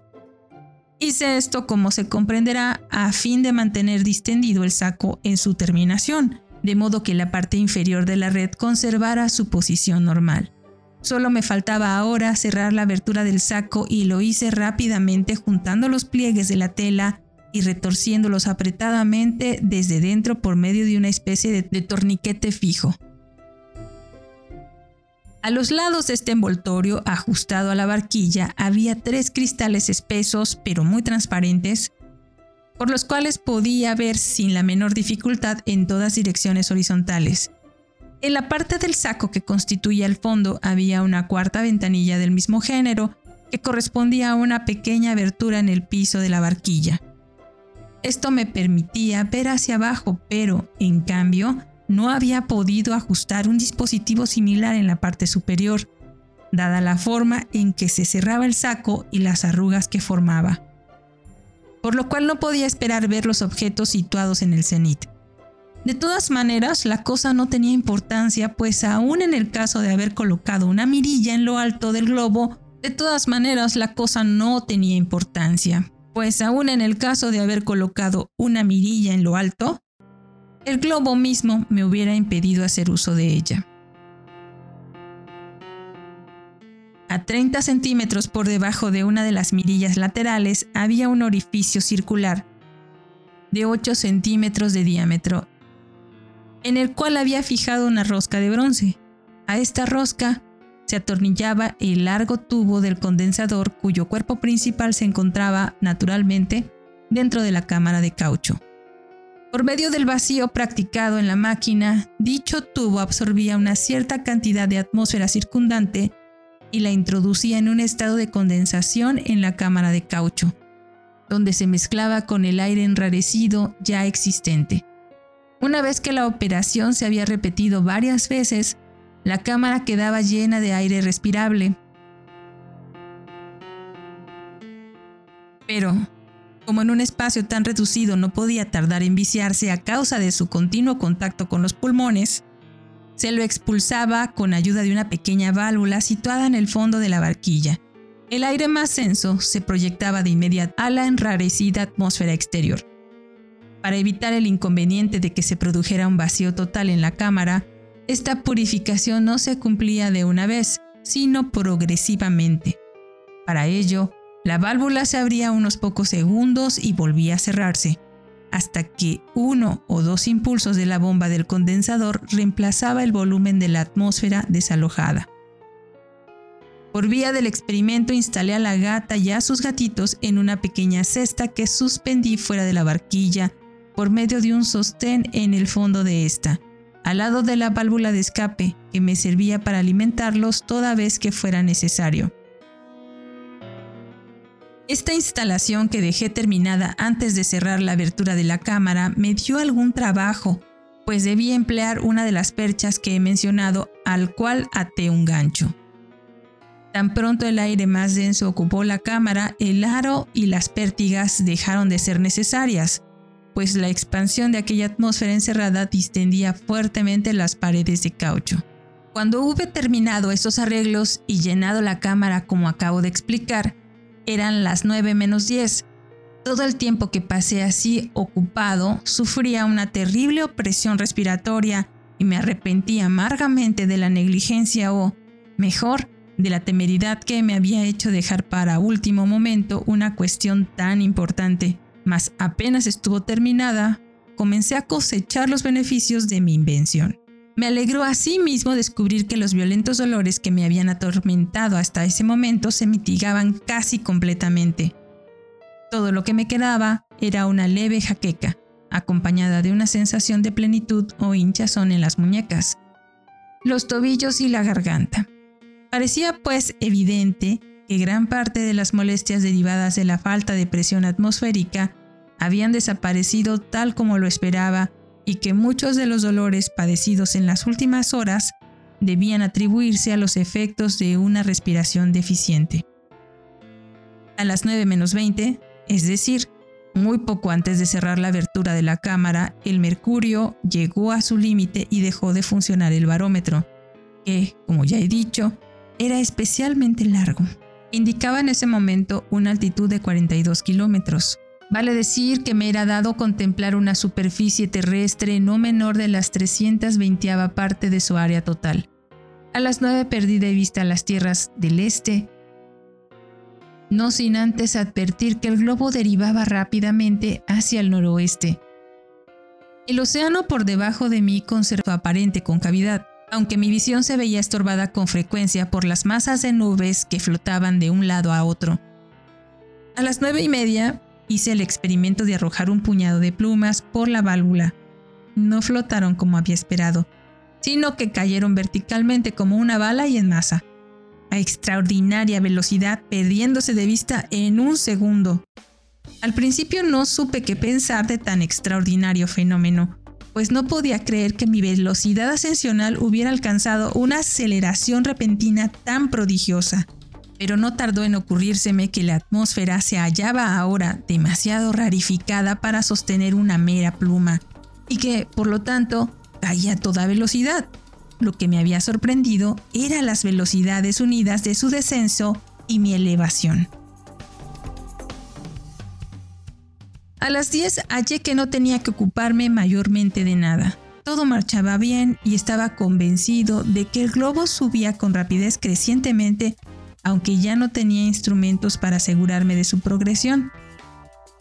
No sentía dolores ni molestias de ninguna clase y estaba de mejor humor que en ningún momento desde mi partida de Rotterdam. Me ocupé, pues, de observar los diversos instrumentos y regenerar la atmósfera de la cámara. Decidí repetirlo cada 40 minutos, más para mantener mi buen estado físico que porque la renovación fuese absolutamente necesaria. Entre tanto, no pude impedirme anticipar el futuro. Mi fantasía corría a gusto por las fantásticas y quiméricas regiones lunares, sintiéndome por una vez libre. La imaginación erraba entre las cambiantes maravillas de una tierra sombría e inestable. Había de pronto vetustas y antiquísimas florestas, vertiginosos precipicios y cataratas que se precipitaban con estruendo en abismos sin fondo.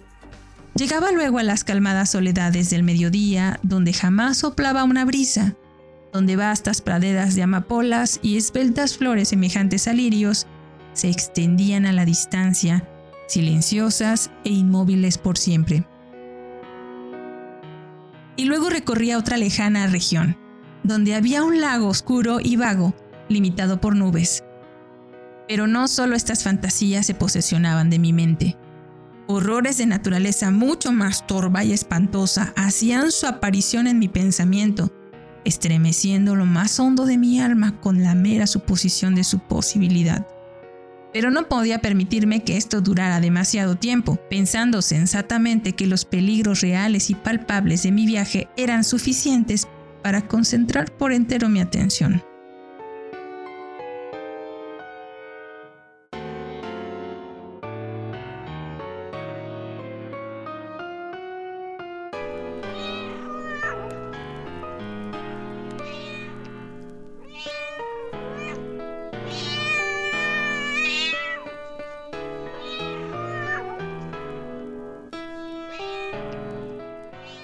Las 5 de la tarde, mientras me ocupaba de regenerar la atmósfera de la cámara, aproveché la oportunidad para observar a la gata y sus gatitos a través de la válvula. Me pareció que la gata volvía a sufrir mucho, y no vacilé en atribuirlo a la dificultad que experimentaba para respirar. En cuanto a mi experimento con los gatitos, tuvo un resultado sumamente extraño. Como es natural, había esperado que mostraran algún malestar, aunque en grado menor que su madre, y ello hubiese bastado para confirmar mi opinión sobre la resistencia habitual a la presión atmosférica. No estaba preparado para descubrir, al examinarlos atentamente, que gozaban de una excelente salud y que respiraban con toda soltura y perfecta regularidad, sin dar la menor señal de sufrimiento. No me quedó otra explicación posible que ir aún más allá de mi teoría y suponer que la atmósfera altamente rarificada que los envolvía no era quizá, como había dado por sentado, químicamente suficiente para la vida animal, y que una persona nacida en ese medio podría acaso inhalarla sin el menor inconveniente, mientras que al descender a los estratos más densos, en las proximidades de la Tierra, soportaría torturas de naturaleza similar a las que yo acababa de padecer. Nunca he dejado de lamentar que un torpe accidente me privara en ese momento de mi pequeña familia de gatos, impidiéndome adelantar en el conocimiento del problema en cuestión. Al pasar la mano por la válvula, con un tazón de agua para la gata, se me enganchó la manga de la camisa en el, en el lazo que sostenía la pequeña cesta y lo desprendió instantáneamente del botón donde estaba tomada. Si la cesta se hubiera desvanecido en el aire, no habría dejado de verla con mayor rapidez. No creo que haya pasado más de un décimo de segundo entre el instante en que se soltó y su desaparición. Mis buenos deseos la siguieron hasta tierra, pero naturalmente no tenía la menor esperanza de que la gata o sus hijos vivieran para contar lo que les había ocurrido. A las seis, noté que una gran porción del sector visible de la Tierra se hallaba envuelta en su espesa oscuridad. Se siguió avanzando con gran rapidez hasta que a las 7 menos 5 toda la superficie a la vista quedó cubierta por las tinieblas de la noche. Pero pasó mucho tiempo hasta que los rayos del sol poniente dejaron de iluminar el globo, y esta circunstancia, aunque claramente prevista, no dejó de producirme gran placer.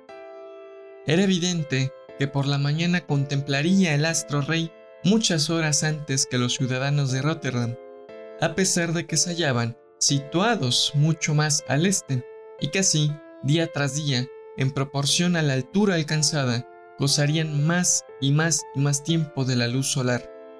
Me decidí por entonces a llevar un diario de viaje registrando la crónica diaria de 24 horas continuas, es decir, sin tomar en consideración el intervalo de oscuridad. A las 10, sintiendo sueño, resolví acostarme por el resto de la noche. Para entonces se me presentó una dificultad que por más obvia que parezca, había escapado a mi atención, hasta el momento de que hablo. Si me ponía a dormir como pensaba, ¿Cómo regenerar entre tanto la atmósfera de la cámara? Imposible respirar en ella por más de una hora, y aunque este término pudiera extenderse a una hora y cuarto, se seguirían las más desastrosas consecuencias. La consideración de este dilema me preocupó seriamente, y apenas se me creerá si digo que después de todos los peligros que había enfrentado, el asunto me pareció tan grave como para renunciar a toda esperanza de llevar a buen fin mi designio y decidirme a iniciar el descenso. Mi vacilación, empero, fue solo momentánea. Reflexioné que el hombre es esclavo de la costumbre y que en la rutina de su existencia hay muchas cosas que se consideran esenciales y que lo son tan solo porque se han convertido en hábitos. Cierto que no podía pasarme sin dormir, pero fácilmente me acostumbraría, sin inconveniente alguno, a despertar de hora en hora en el curso de mi descanso. Solo se requerirían cinco minutos como máximo para renovar por completo la atmósfera de la cámara, y la única dificultad consistía en hallar un método que me permitiera despertar cada vez en el momento requerido. Confieso que esta cuestión me resultó sumamente difícil, Conocía por supuesto la historia del estudiante que para evitar quedarse dormido sobre el libro tenía en la mano una bola de cobre, cuya caída en un recipiente del mismo metal colocado en el suelo provocaba un estrépito suficiente para despertarlo si se dejaba vencer por la modorra. En mi caso, era muy distinto y no me permitía acudir a ningún expediente parecido. No se trataba de mantenerme despierto, sino de despertar a intervalos regulares. Al final, di con un medio que, por simple que fuera, me pareció en aquel momento de tanta importancia como la invención del telescopio, la máquina de vapor o la imprenta. Necesario es señalar en primer término que la altura alcanzada, el globo continuaba su ascensión vertical de la manera más serena y que la barquilla lo acompañaba con una estabilidad tan perfecta que hubiera resultado imposible registrar en ella la más leve oscilación. Esta circunstancia me favoreció grandemente para la ejecución de mi proyecto. La provisión de agua se hallaba contenida en cuñetes de 5 galones cada uno, atados firmemente en el interior de la barquilla.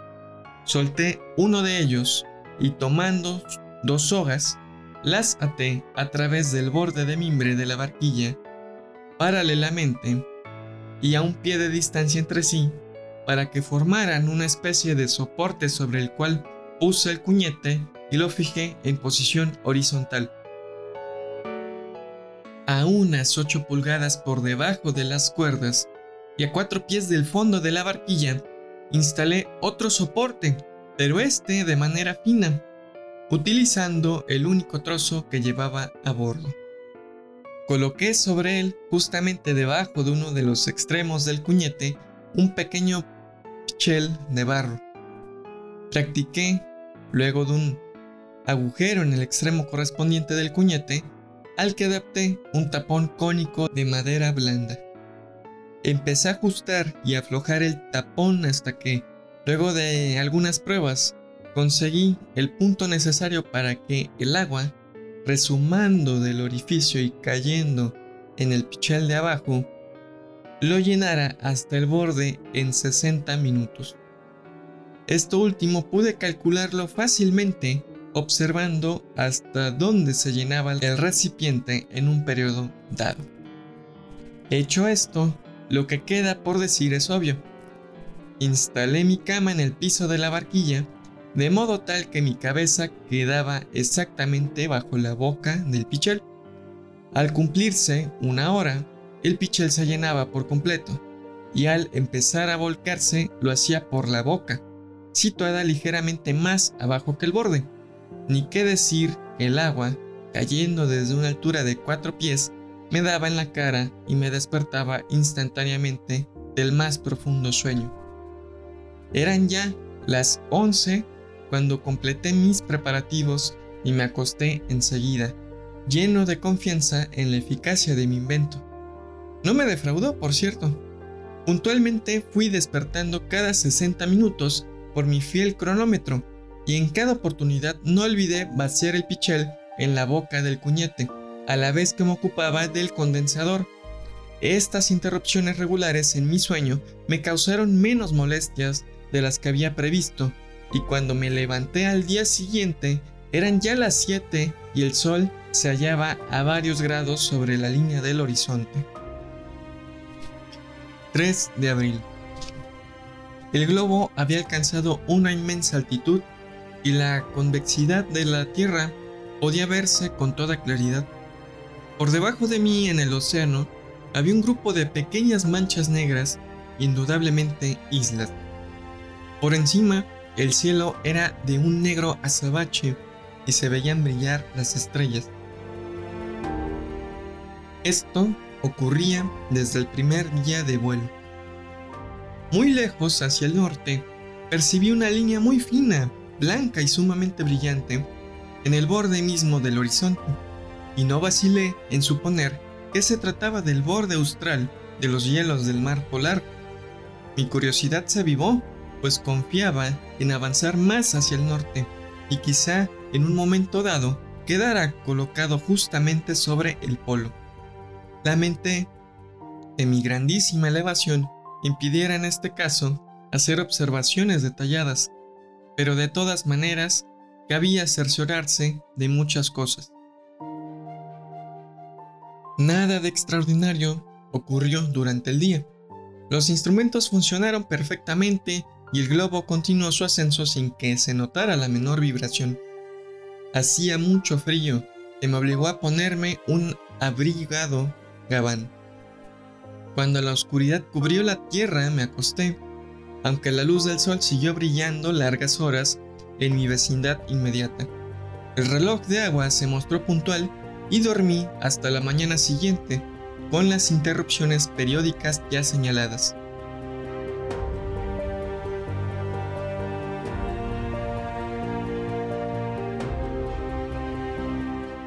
4 de abril.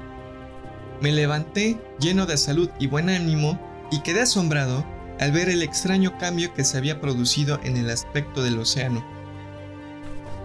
En vez del azul profundo que mostraba el día anterior, era ahora de un blanco grisáceo y de un brillo insoportable. La convexidad del océano era tan marcada que la masa de agua más distante parecía estar cayendo bruscamente en el abismo del horizonte. Por un momento me quedé escuchando si se percibían los ecos de aquella inmensa catarata. Las islas no eran ya visibles. No podría decir si habían quedado por debajo del horizonte, hacia el sur, o si la creciente elevación impedía distinguirlas. Me inclinaba, sin embargo, a esta última hipótesis. El borde de hielo al norte se divisaba cada vez con mayor claridad. El frío disminuyó sensiblemente. No ocurrió nada de importancia y pasé el día leyendo, pues había tenido la precaución de proveerme de libros.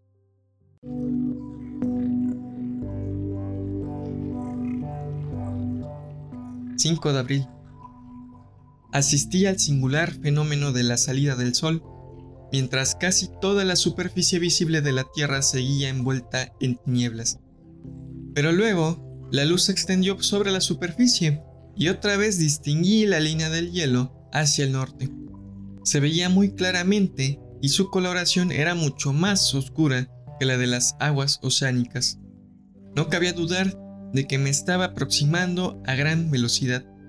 Me pareció distinguir nuevamente una línea de tierra hacia el este y también otra hacia el oeste, pero sin seguridad. Tiempo moderado. Nada importante sucedió durante el día. Me acosté temprano.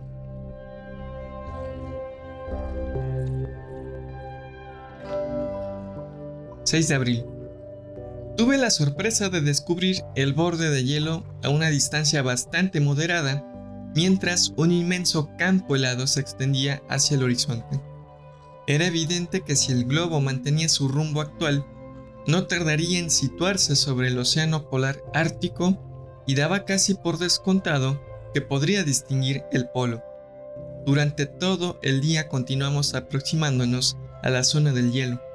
Al anochecer, los límites de mi horizonte se ampliaron súbitamente, lo cual se debía, sin duda, a la forma esferoidal achatada de la Tierra y a mi llegada a la parte más chata en las vecindades del círculo ártico. Cuando la oscuridad terminó de envolvernos, me acosté lleno de ansiedad, temeroso de que pasáramos por encima de lo que tanto deseaba observar, sin que fuera posible hacerlo.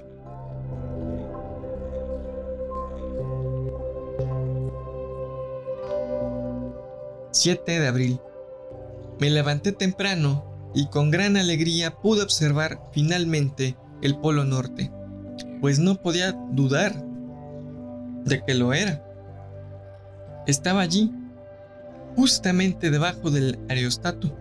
Pero ay, la altitud alcanzada por este era tan enorme que nada podía distinguirse en detalle. A juzgar por la progresión de las cifras indicadoras de las distintas altitudes en los diferentes periodos de las 6 am, el 2 de abril hasta las 9 menos 20 am del mismo día, hora en la cual el barómetro llegó a su límite, podía inferirse que en este momento, a las 4 de la mañana del 7 de abril, el globo había alcanzado una altitud no menor de 7.254 millas sobre el nivel del mar. Esta elevación puede parecer inmensa, pero el cálculo sobre el cual la había basado era probablemente muy inferior a la verdad. Sea como fuere, en ese instante me era dado contemplar la totalidad del diámetro mayor de la Tierra. Todo el hemisferio norte se extendía por debajo de mí como una carta en proyección ortográfica. El gran círculo del Ecuador constituía el límite de mi horizonte, empero Vuestras excelencias pueden fácilmente imaginar que las regiones hasta hoy inexploradas que se extienden más allá del círculo polar ártico, si bien se hallaban situadas debajo del globo y por tanto sin la menor deformación, eran demasiado pequeñas relativamente y estaban a una distancia demasiado enorme del punto de vista como para que mi examen alcanzara una gran precisión. Lo que pude ver, empero, fue tan singular como excitante. Al norte del enorme borde de hielos ya mencionados, y que de manera general puede ser calificado como el límite de los descubrimientos humanos en esas regiones, continúa extendiéndose una capa de hielo ininterrumpida, o poco menos. En su primera parte, la superficie es muy llana, hasta terminar en una planicie total, y finalmente en una concavidad que llega hasta el mismo polo, formando un centro circular claramente definido, cuyo diámetro aparente subtendía con respecto al globo un ángulo de unos 75 segundos y cuya coloración sombría de intensidad variable era más oscura que cualquier otro punto del hemisferio visible, llegando en partes a la negrura más absoluta. Fuera de esto, poco alcanzaba a divisarse. Hacia mediodía, el centro circular había disminuido en circunferencia y a las 7 pm lo perdí de vista, pues el globo sobrepasó el borde occidental del hielo y flotó rápidamente en dirección del Ecuador. 8 de abril. Noté una sensible disminución en el diámetro aparente de la Tierra, aparte de una alteración en su color y su apariencia general. Toda el área visible participaba en grados diferentes de una coloración amarillo pálido, que en ciertas partes llegaba a tener una brillantez que hacía daño a la vista. Mi radio visual, además considerablemente estorbado, pues la densa atmósfera contigua a la Tierra estaba cargada de nubes, entre cuyas masas solo alcanzaba a divisar aquí y allá jirones de la Tierra. Estas dificultades para la visión directa me habían venido molestando más o menos durante las últimas 48 horas, pero mi enorme altitud actual hacía que las masas de nubes se juntaran, por así decirlo, y el obstáculo se volvía más y más palpable en proporción a mi ascenso. Pude notar fácilmente, empero, que el globo sobrevolaba la serie de los grandes lagos de Norteamérica y que según un curso hacia el sur que pronto me aproximaría a los trópicos. Esta circunstancia no dejó de llenarme de satisfacción y la saludé como un augurio favorable a mi triunfo final. Por cierto, que la dirección seguida hasta ahora me había inquietado mucho, pues era evidente que si se mantenía por más tiempo no me daría posibilidad alguna de llegar a la Luna, cuya órbita se hallaba inclinada con respecto a la eclíptica en un ángulo de tan solo un ángulo de tan solo 5 grados 8 pies 48 pulgadas. Por más raro que parezca, solo en los últimos días empecé a comprender el gran error que había cometido al no tomar como punto de partida desde la Tierra algún lugar en el plano de la elipse lunar. 9 de abril. El diámetro terrestre apareció hoy grandemente disminuido y el color de la superficie adquiría de hora en hora un matiz más amarillento. El globo mantuvo su rumbo al sur y llegó a las 9 pm al borde septentrional del Golfo de México.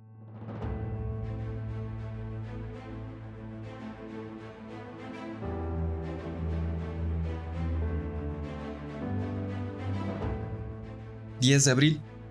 Hacia las 5 de la mañana fui bruscamente despertado por un estrépito, semejante a un terrible crujido que no alcancé a explicarme.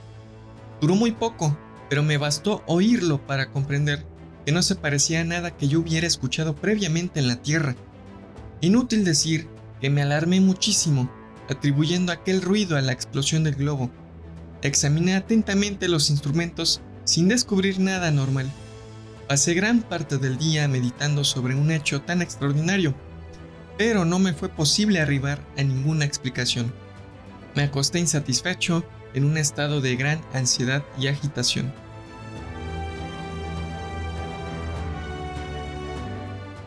11 de abril. Descubrí una sorprendente disminución en el diámetro aparente de la Tierra y un considerable aumento, observable por primera vez del de la Luna, alcanzaría su plenitud pocos días más tarde.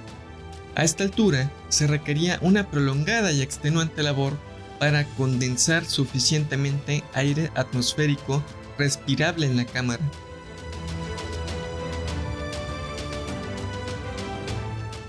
12 de abril.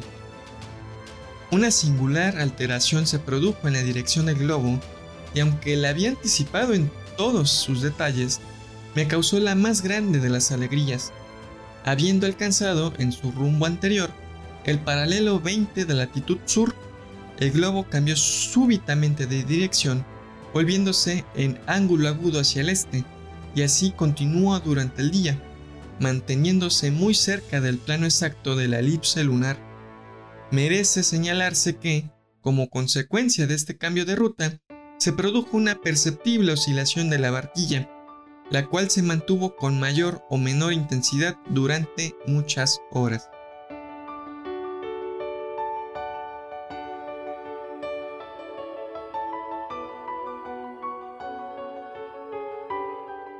...13 de abril... Volví a alarmarme seriamente por la repetición del violento ruido crujiente que tanto me había aterrorizado el día 10. Pensé mucho en esto, sin alcanzar una conclusión satisfactoria. El diámetro aparente de la Tierra decreció muchísimo y subtendía desde el globo un ángulo de poco más de 25 grados. No se veía la luna por hallarse casi en mi cenit. Seguimos en el plano de la elipse, pero avanzando muy poco hacia el este. 14 de abril.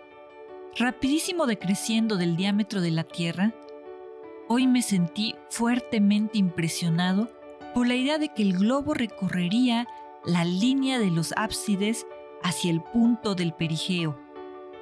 En otras palabras, que seguía la ruta directa que lo llevaría inmediatamente a la Luna en aquella parte de su órbita más cercana a la Tierra. La luna misma se hallaba inmediatamente sobre mí y por lo tanto oculta a mis ojos. Tuve que trabajar dura y continuamente para condensar la atmósfera. 15 de abril. Ni siquiera los perfiles de los continentes y los mares podían trazarse ya con claridad en la superficie de la Tierra.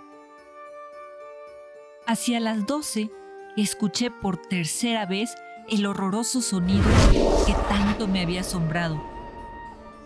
Pero ahora continuaba cada vez con más intensidad. Por fin, mientras estupefacto y aterrado aguardaba de segundo en segundo no sé qué espantoso aniquilamiento, la barquilla vibró violentamente y una masa gigante e inflamada de un material que no pude distinguir pasó con un fragor de cien mil truenos a poca distancia del globo. Cuando mi temor y estupefacción se hubieron disipado un tanto, poco me costó imaginar que se trataba de algún enorme fragmento volcánico proyectado desde aquel mundo al cual me acercaba rápidamente. Con toda probabilidad, era una de esas extrañas masas que suelen recogerse en la Tierra y que a falta de mejor explicación se denominan meteoritos.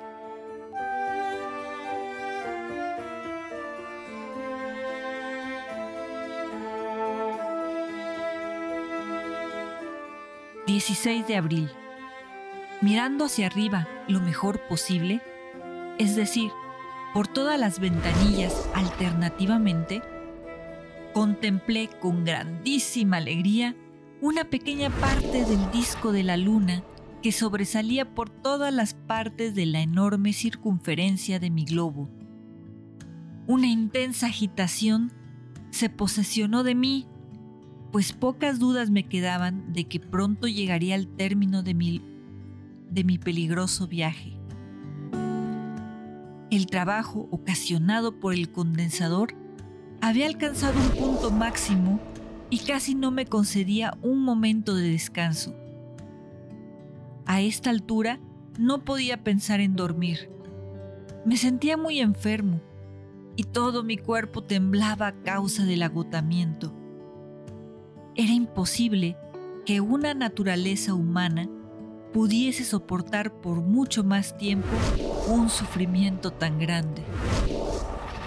Durante el brevísimo intervalo de obscuridad, un meteorito pasó nuevamente cerca del globo y la frecuencia de estos fenómenos me causó no poca aprensión. 17 de abril. Esta mañana hizo época en mi viaje. Se recordará que el 13 la Tierra subtendía un ángulo de 25 grados. El 14 el ángulo disminuyó mucho. El 15 se observó un descenso aún más notable. Y al acostarme, la noche del 16, verifiqué que el ángulo no pasaba de los 7 grados y 15 minutos. ¿Cuál habrá sido entonces mi asombro al despertar de un breve y penoso sueño en la mañana de este día y descubrí que la superficie por debajo de mí había aumentado súbita y asombrosamente de volumen, al punto de que su diámetro aparente subtendía un ángulo no menor de 39 grados. Me quedé como fulminado. Ninguna palabra podía expresar el infinito el absoluto horror y estupefacción que me poseyeron y me abrumaron. Sentí que me temblaban las rodillas, que me castañaban los dientes, mientras se me erizaba el cabello. Entonces, el globo había reventado. Fue la primera idea que ocurrió por mi mente. El globo había reventado y estábamos cayendo cayendo con la más impetuosa e incalculable velocidad. A juzgar por la inmensa distancia tan rápidamente recorrida, no pasarían más de 10 minutos antes de llegar a la superficie del orbe y hundirme en la destrucción. Pero a la larga, la reflexión vino en mi auxilio. Me serené, reflexioné y empecé a dudar.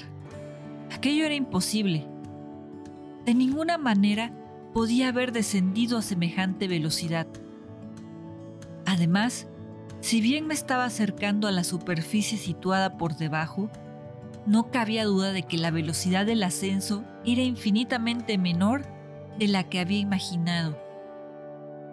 Esta consideración sirvió para calmar la perturbación de mis facultades y logré finalmente enfrentar el fenómeno desde el punto de vista racional.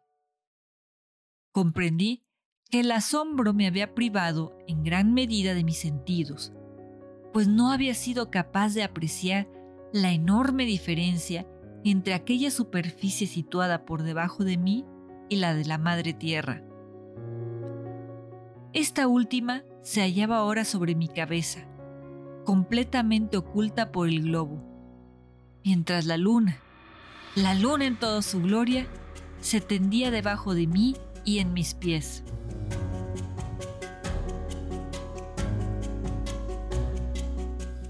El estupor y la sorpresa que me habían producido aquel extraordinario cambio de situaciones fueron quizás lo menos explicable de mi aventura. Versión en cuestión no solo era tan natural como inevitable, sino que lo había previsto mucho antes, sabiendo que debería de producirse cuando llegara al punto exacto del viaje, donde la atracción del planeta fuera superada por la atracción del satélite, o más precisamente, cuando la gravitación del globo hacia la Tierra fuese menos poderosa que su gravitación hacia la Luna.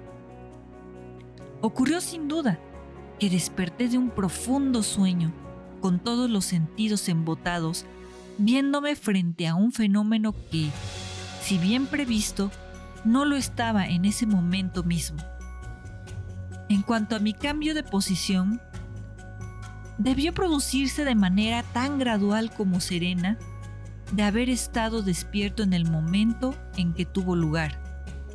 Es dudoso que me hubiera dado cuenta por alguna señal interna, vale decir por alguna irregularidad o trastorno de mi persona o de mis instrumentos. Resulta casi inútil decir que apenas hube comprendido la verdad y superada el terror que había absorbido todas las facultades de mi espíritu, concentré por completo mi atención en la apariencia física de la luna. Se extendía por debajo de mí como un mapa, y aunque comprendí que se hallaba aún a considerable distancia, los detalles de la superficie se me ofrecían con una claridad tan asombrosa como inexplicable. La ausencia total de océanos o mares, e incluso de lagos y ríos, me pareció a primera vista el rasgo más extraordinario de sus características geológicas.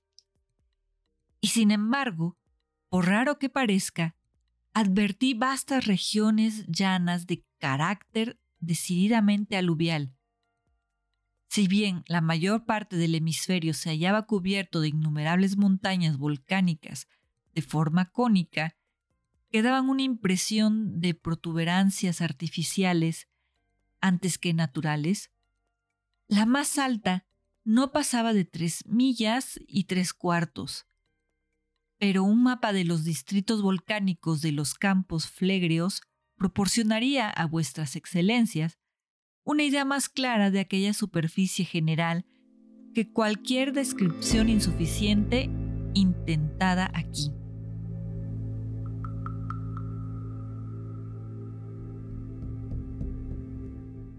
La mayoría de aquellos volcanes estaba en erupción y me dieron a entender terriblemente su furia y su potencia con los repetidos truenos de los mal llamados meteoritos, que subían en línea recta hasta el globo con una frecuencia más y más aterradora.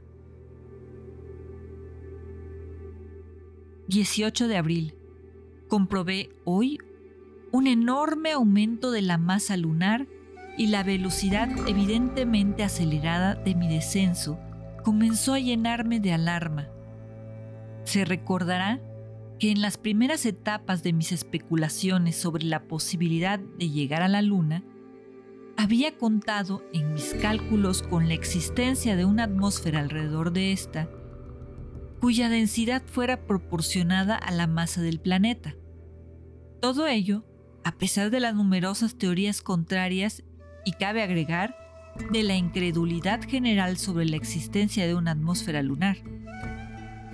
Pero además de lo que ya he indicado a propósito del cometa de Encke y la luz zodiacal, mi opinión se había visto vigorizada por ciertas observaciones de Mr. Rotter y de Lilienthal. Este sabio observó la luna de dos días y medio, poco después de ponerse el sol, antes de que la parte oscurecida se hiciera visible, y continuó observándola hasta que fue perceptible.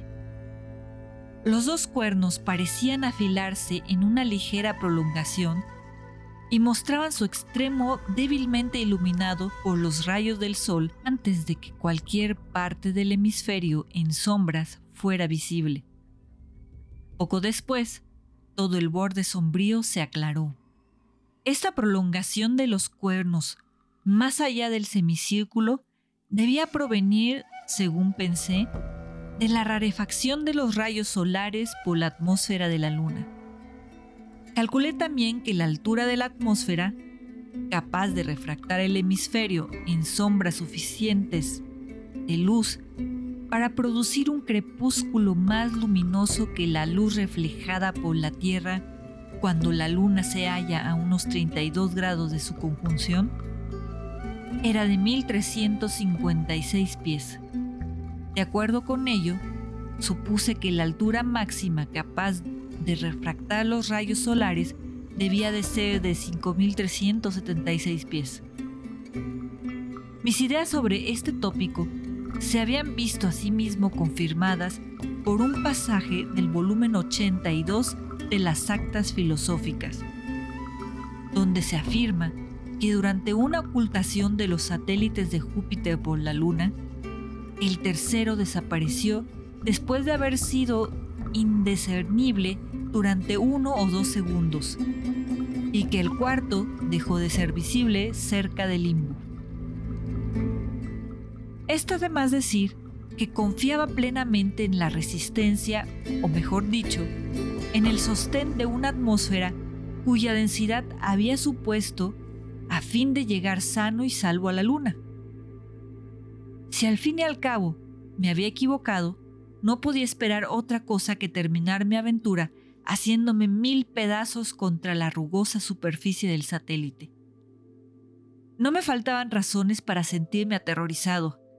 La distancia que me separaba de la luna era comparativamente insignificante, en tanto que el trabajo que me daba el condensador no había disminuido en absoluto y no advertía la menor indicación de que el enrarecimiento del aire comenzara a disminuir. 19 de abril. Esta mañana, para mi gran alegría, cuando la superficie de la luna estaba aterradoramente cerca y mis temores llegaban a su colmo, noté a las 9 que la bomba del condensador daba señales evidentes de una alteración en la atmósfera. A las 10 tenía ya razones para creer que la densidad había aumentado considerablemente.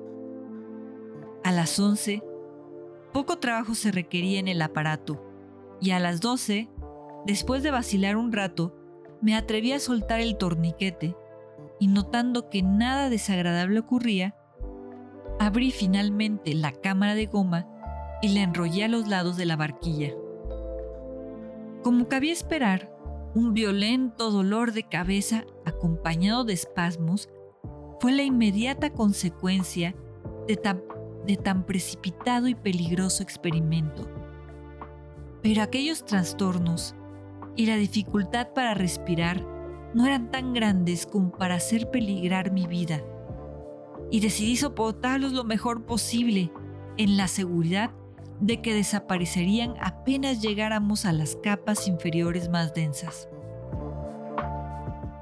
Pero nuestra aproximación a la Luna continuaba a una enorme velocidad y pronto me di cuenta, con alarma, de que si bien no me había engañado al suponer una atmósfera de densidad proporcionada a la masa del satélite, me había equivocado al creer que dicha densidad aún la más próxima a la superficie, sería capaz de sostener el gran peso de la barquilla del aerostato.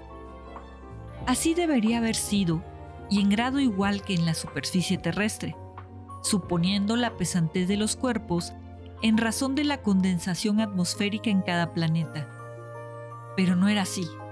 Sin embargo, como bien se veía, por mi precipitada caída, y porque de ello solo puede explicarse con referencia a las posibles perturbaciones geológicas a las cuales ya me había referido. Sea como fuere, estaba muy cerca del planeta, bajando a una velocidad terrible. No perdí un instante, pues, en tirar por la borda el lastre, luego los cuñetes de agua, el aparato condensador y la cámara de caucho, y por fin todo lo que contenía la barquilla. Pero de nada me sirvió. Continuaba descendiendo a una terrible velocidad y me hallaba apenas a media milla del suelo. Como último recurso, y después de arrojar mi chaqueta, sombrero y botas, acabé cortando la barquilla misma, que era sumamente pesada. Y así, colgado con ambas manos de la red, tuve apenas tiempo de observar que toda la región hasta donde alcanzaban mis miradas estaba densamente poblada de pequeñas construcciones. Antes de caer de cabeza en el corazón de una fantástica ciudad, en el centro de una enorme multitud de pequeños y feísimos seres que en vez de preocuparse en lo más mínimo por auxiliarme, se quedaron como un montón de idiotas sonriendo de la manera más ridícula y mirando de reojo el globo y a mí mismo. Alejándome desdeñosamente de ellos, alcé los ojos al cielo para contemplar la tierra que tampoco antes había abandonado. ¿Acaso para siempre? Y la vi como un enorme y sombrío escudo de bronce, de dos grados de diámetro, inmóvil en el cielo y guarnecida en uno de sus bordes con una media luna de oro más brillante. Imposible descubrir la más leve señal de continentes o mares. El globo aparecía lleno de manchas variables y se advertían como si fueran fajas, las zonas tropicales y ecuatoriales. Así, con permiso de vuestras excelencias, luego de una serie de grandes angustias, peligros jamás oído y escapatorias sin paralelo, llegué por fin sano y salvo a los 19 días de mi partida de Rotterdam, al fin del más extraordinario de los viajes y el más memorable jamás cumplido, comprendido o imaginado por ningún habitante de la Tierra. Pero mis aventuras están aún por relatar y bien imaginarán vuestras excelencias que, después de una residencia de cinco años en un planeta, no solo muy interesante por sus características propias, sino doblemente interesante por su íntima conexión en calidad de satélite con el mundo habitado por el hombre, me hallo en posesión de conocimientos destinados confidencialmente al Colegio de Astrónomos del Estado y harto, más importante que los detalles, por más maravillosos que sean, del viaje tan felizmente concluido.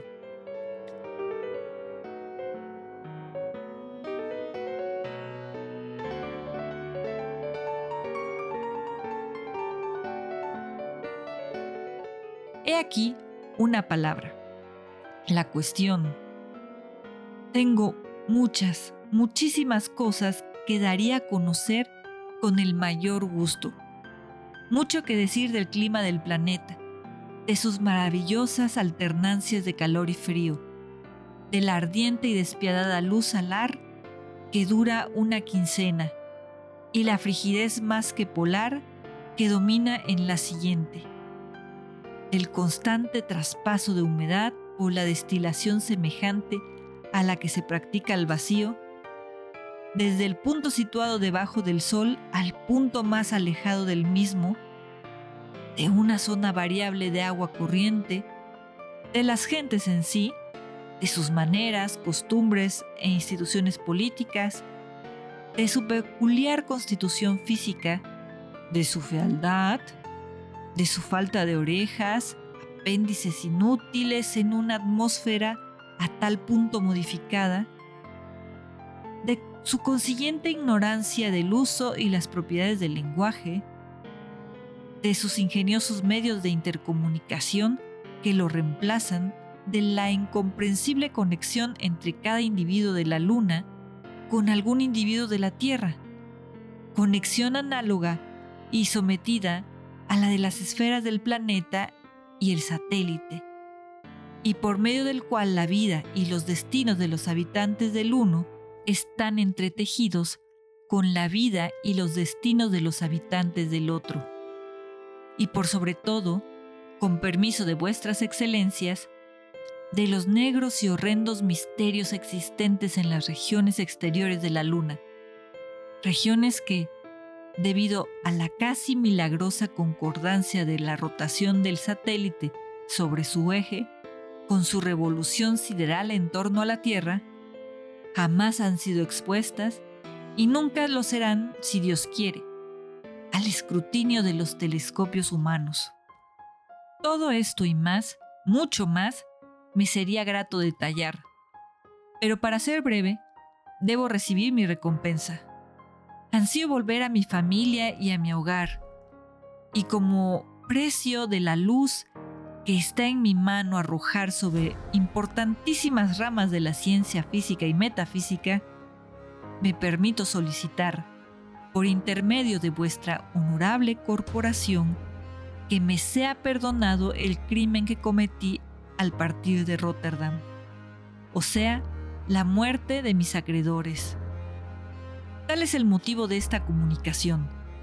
Su portador, un habitante de la luna a quien he persuadido y adiestrado para que sea mi mensajero en la tierra, esperará la decisión que plazca a vuestras excelencias y retornará trayéndome el perdón solicitado si es posible obtenerlo. Tengo el honor de saludar respetuosamente a vuestras excelencias. Vuestro humilde servidor, Hans Se afirma que al concluir la lectura de este extraordinario documento, el profesor Rubadub dejó caer el suelo su pipa. En el colmo de la sorpresa, mientras Minger Superbus von Underbuck, luego de quitarse los anteojos, limpiarse y ponérselos en el bolsillo, olvidaba su dignidad al punto de girar tres veces sobre sus talones en una quinta esencia de asombro y admiración. No cabía la menor duda, el perdón sería acordado. Así lo decidió redondamente el profesor Rubadú. Y así lo pensó finalmente el ilustre von Underduk, mientras tomaba del brazo a su colega y sin decir palabra se lo llevaba a su casa para deliberar sobre las medidas que convendría adoptar. Ya en la puerta de la casa del burgomaestre, el profesor se atrevió a decir que, como el mensajero había considerado prudentemente desaparecer, asustando mortalmente, sin duda, por la salvaje apariencia de los burgueses de Rotterdam, de muy poco servía el perdón, ya que solo una selenita se atrevería a intentar un viaje semejante. El burgomaestre convino en la verdad de esta observación y el asunto quedó finiquitado. Pero no pasó lo mismo con los rumores y las conjeturas. Una vez publicada la carta, dio origen a toda clase de murmuraciones y pareceres.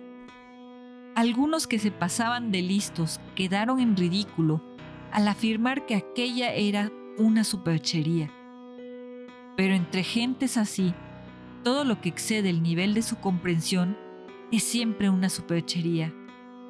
Por mi parte, no alcanzo a imaginar en qué se fundaban para sostener semejante acusación. Veamos lo que decían.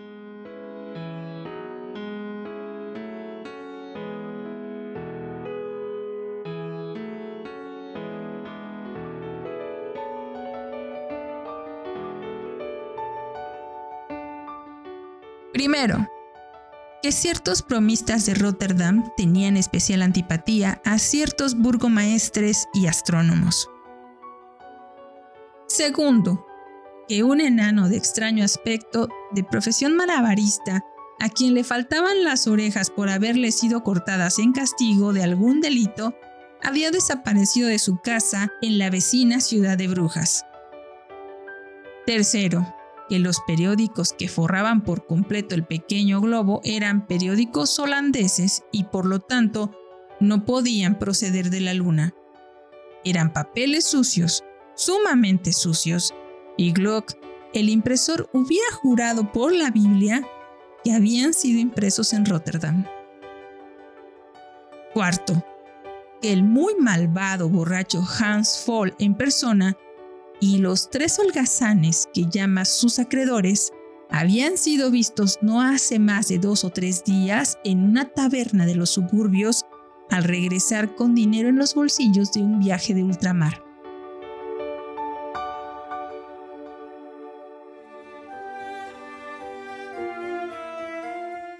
Finalmente, que existía una opinión general, o que debería serlo, según la cual el Colegio de Astrónomos de la ciudad de Rotterdam, al igual que todos los otros colegios parecidos del mundo, para no mencionar a los colegios y astrónomos en general, no era ni mejor, ni más grande, ni más sabio de lo que hubiera debido ser.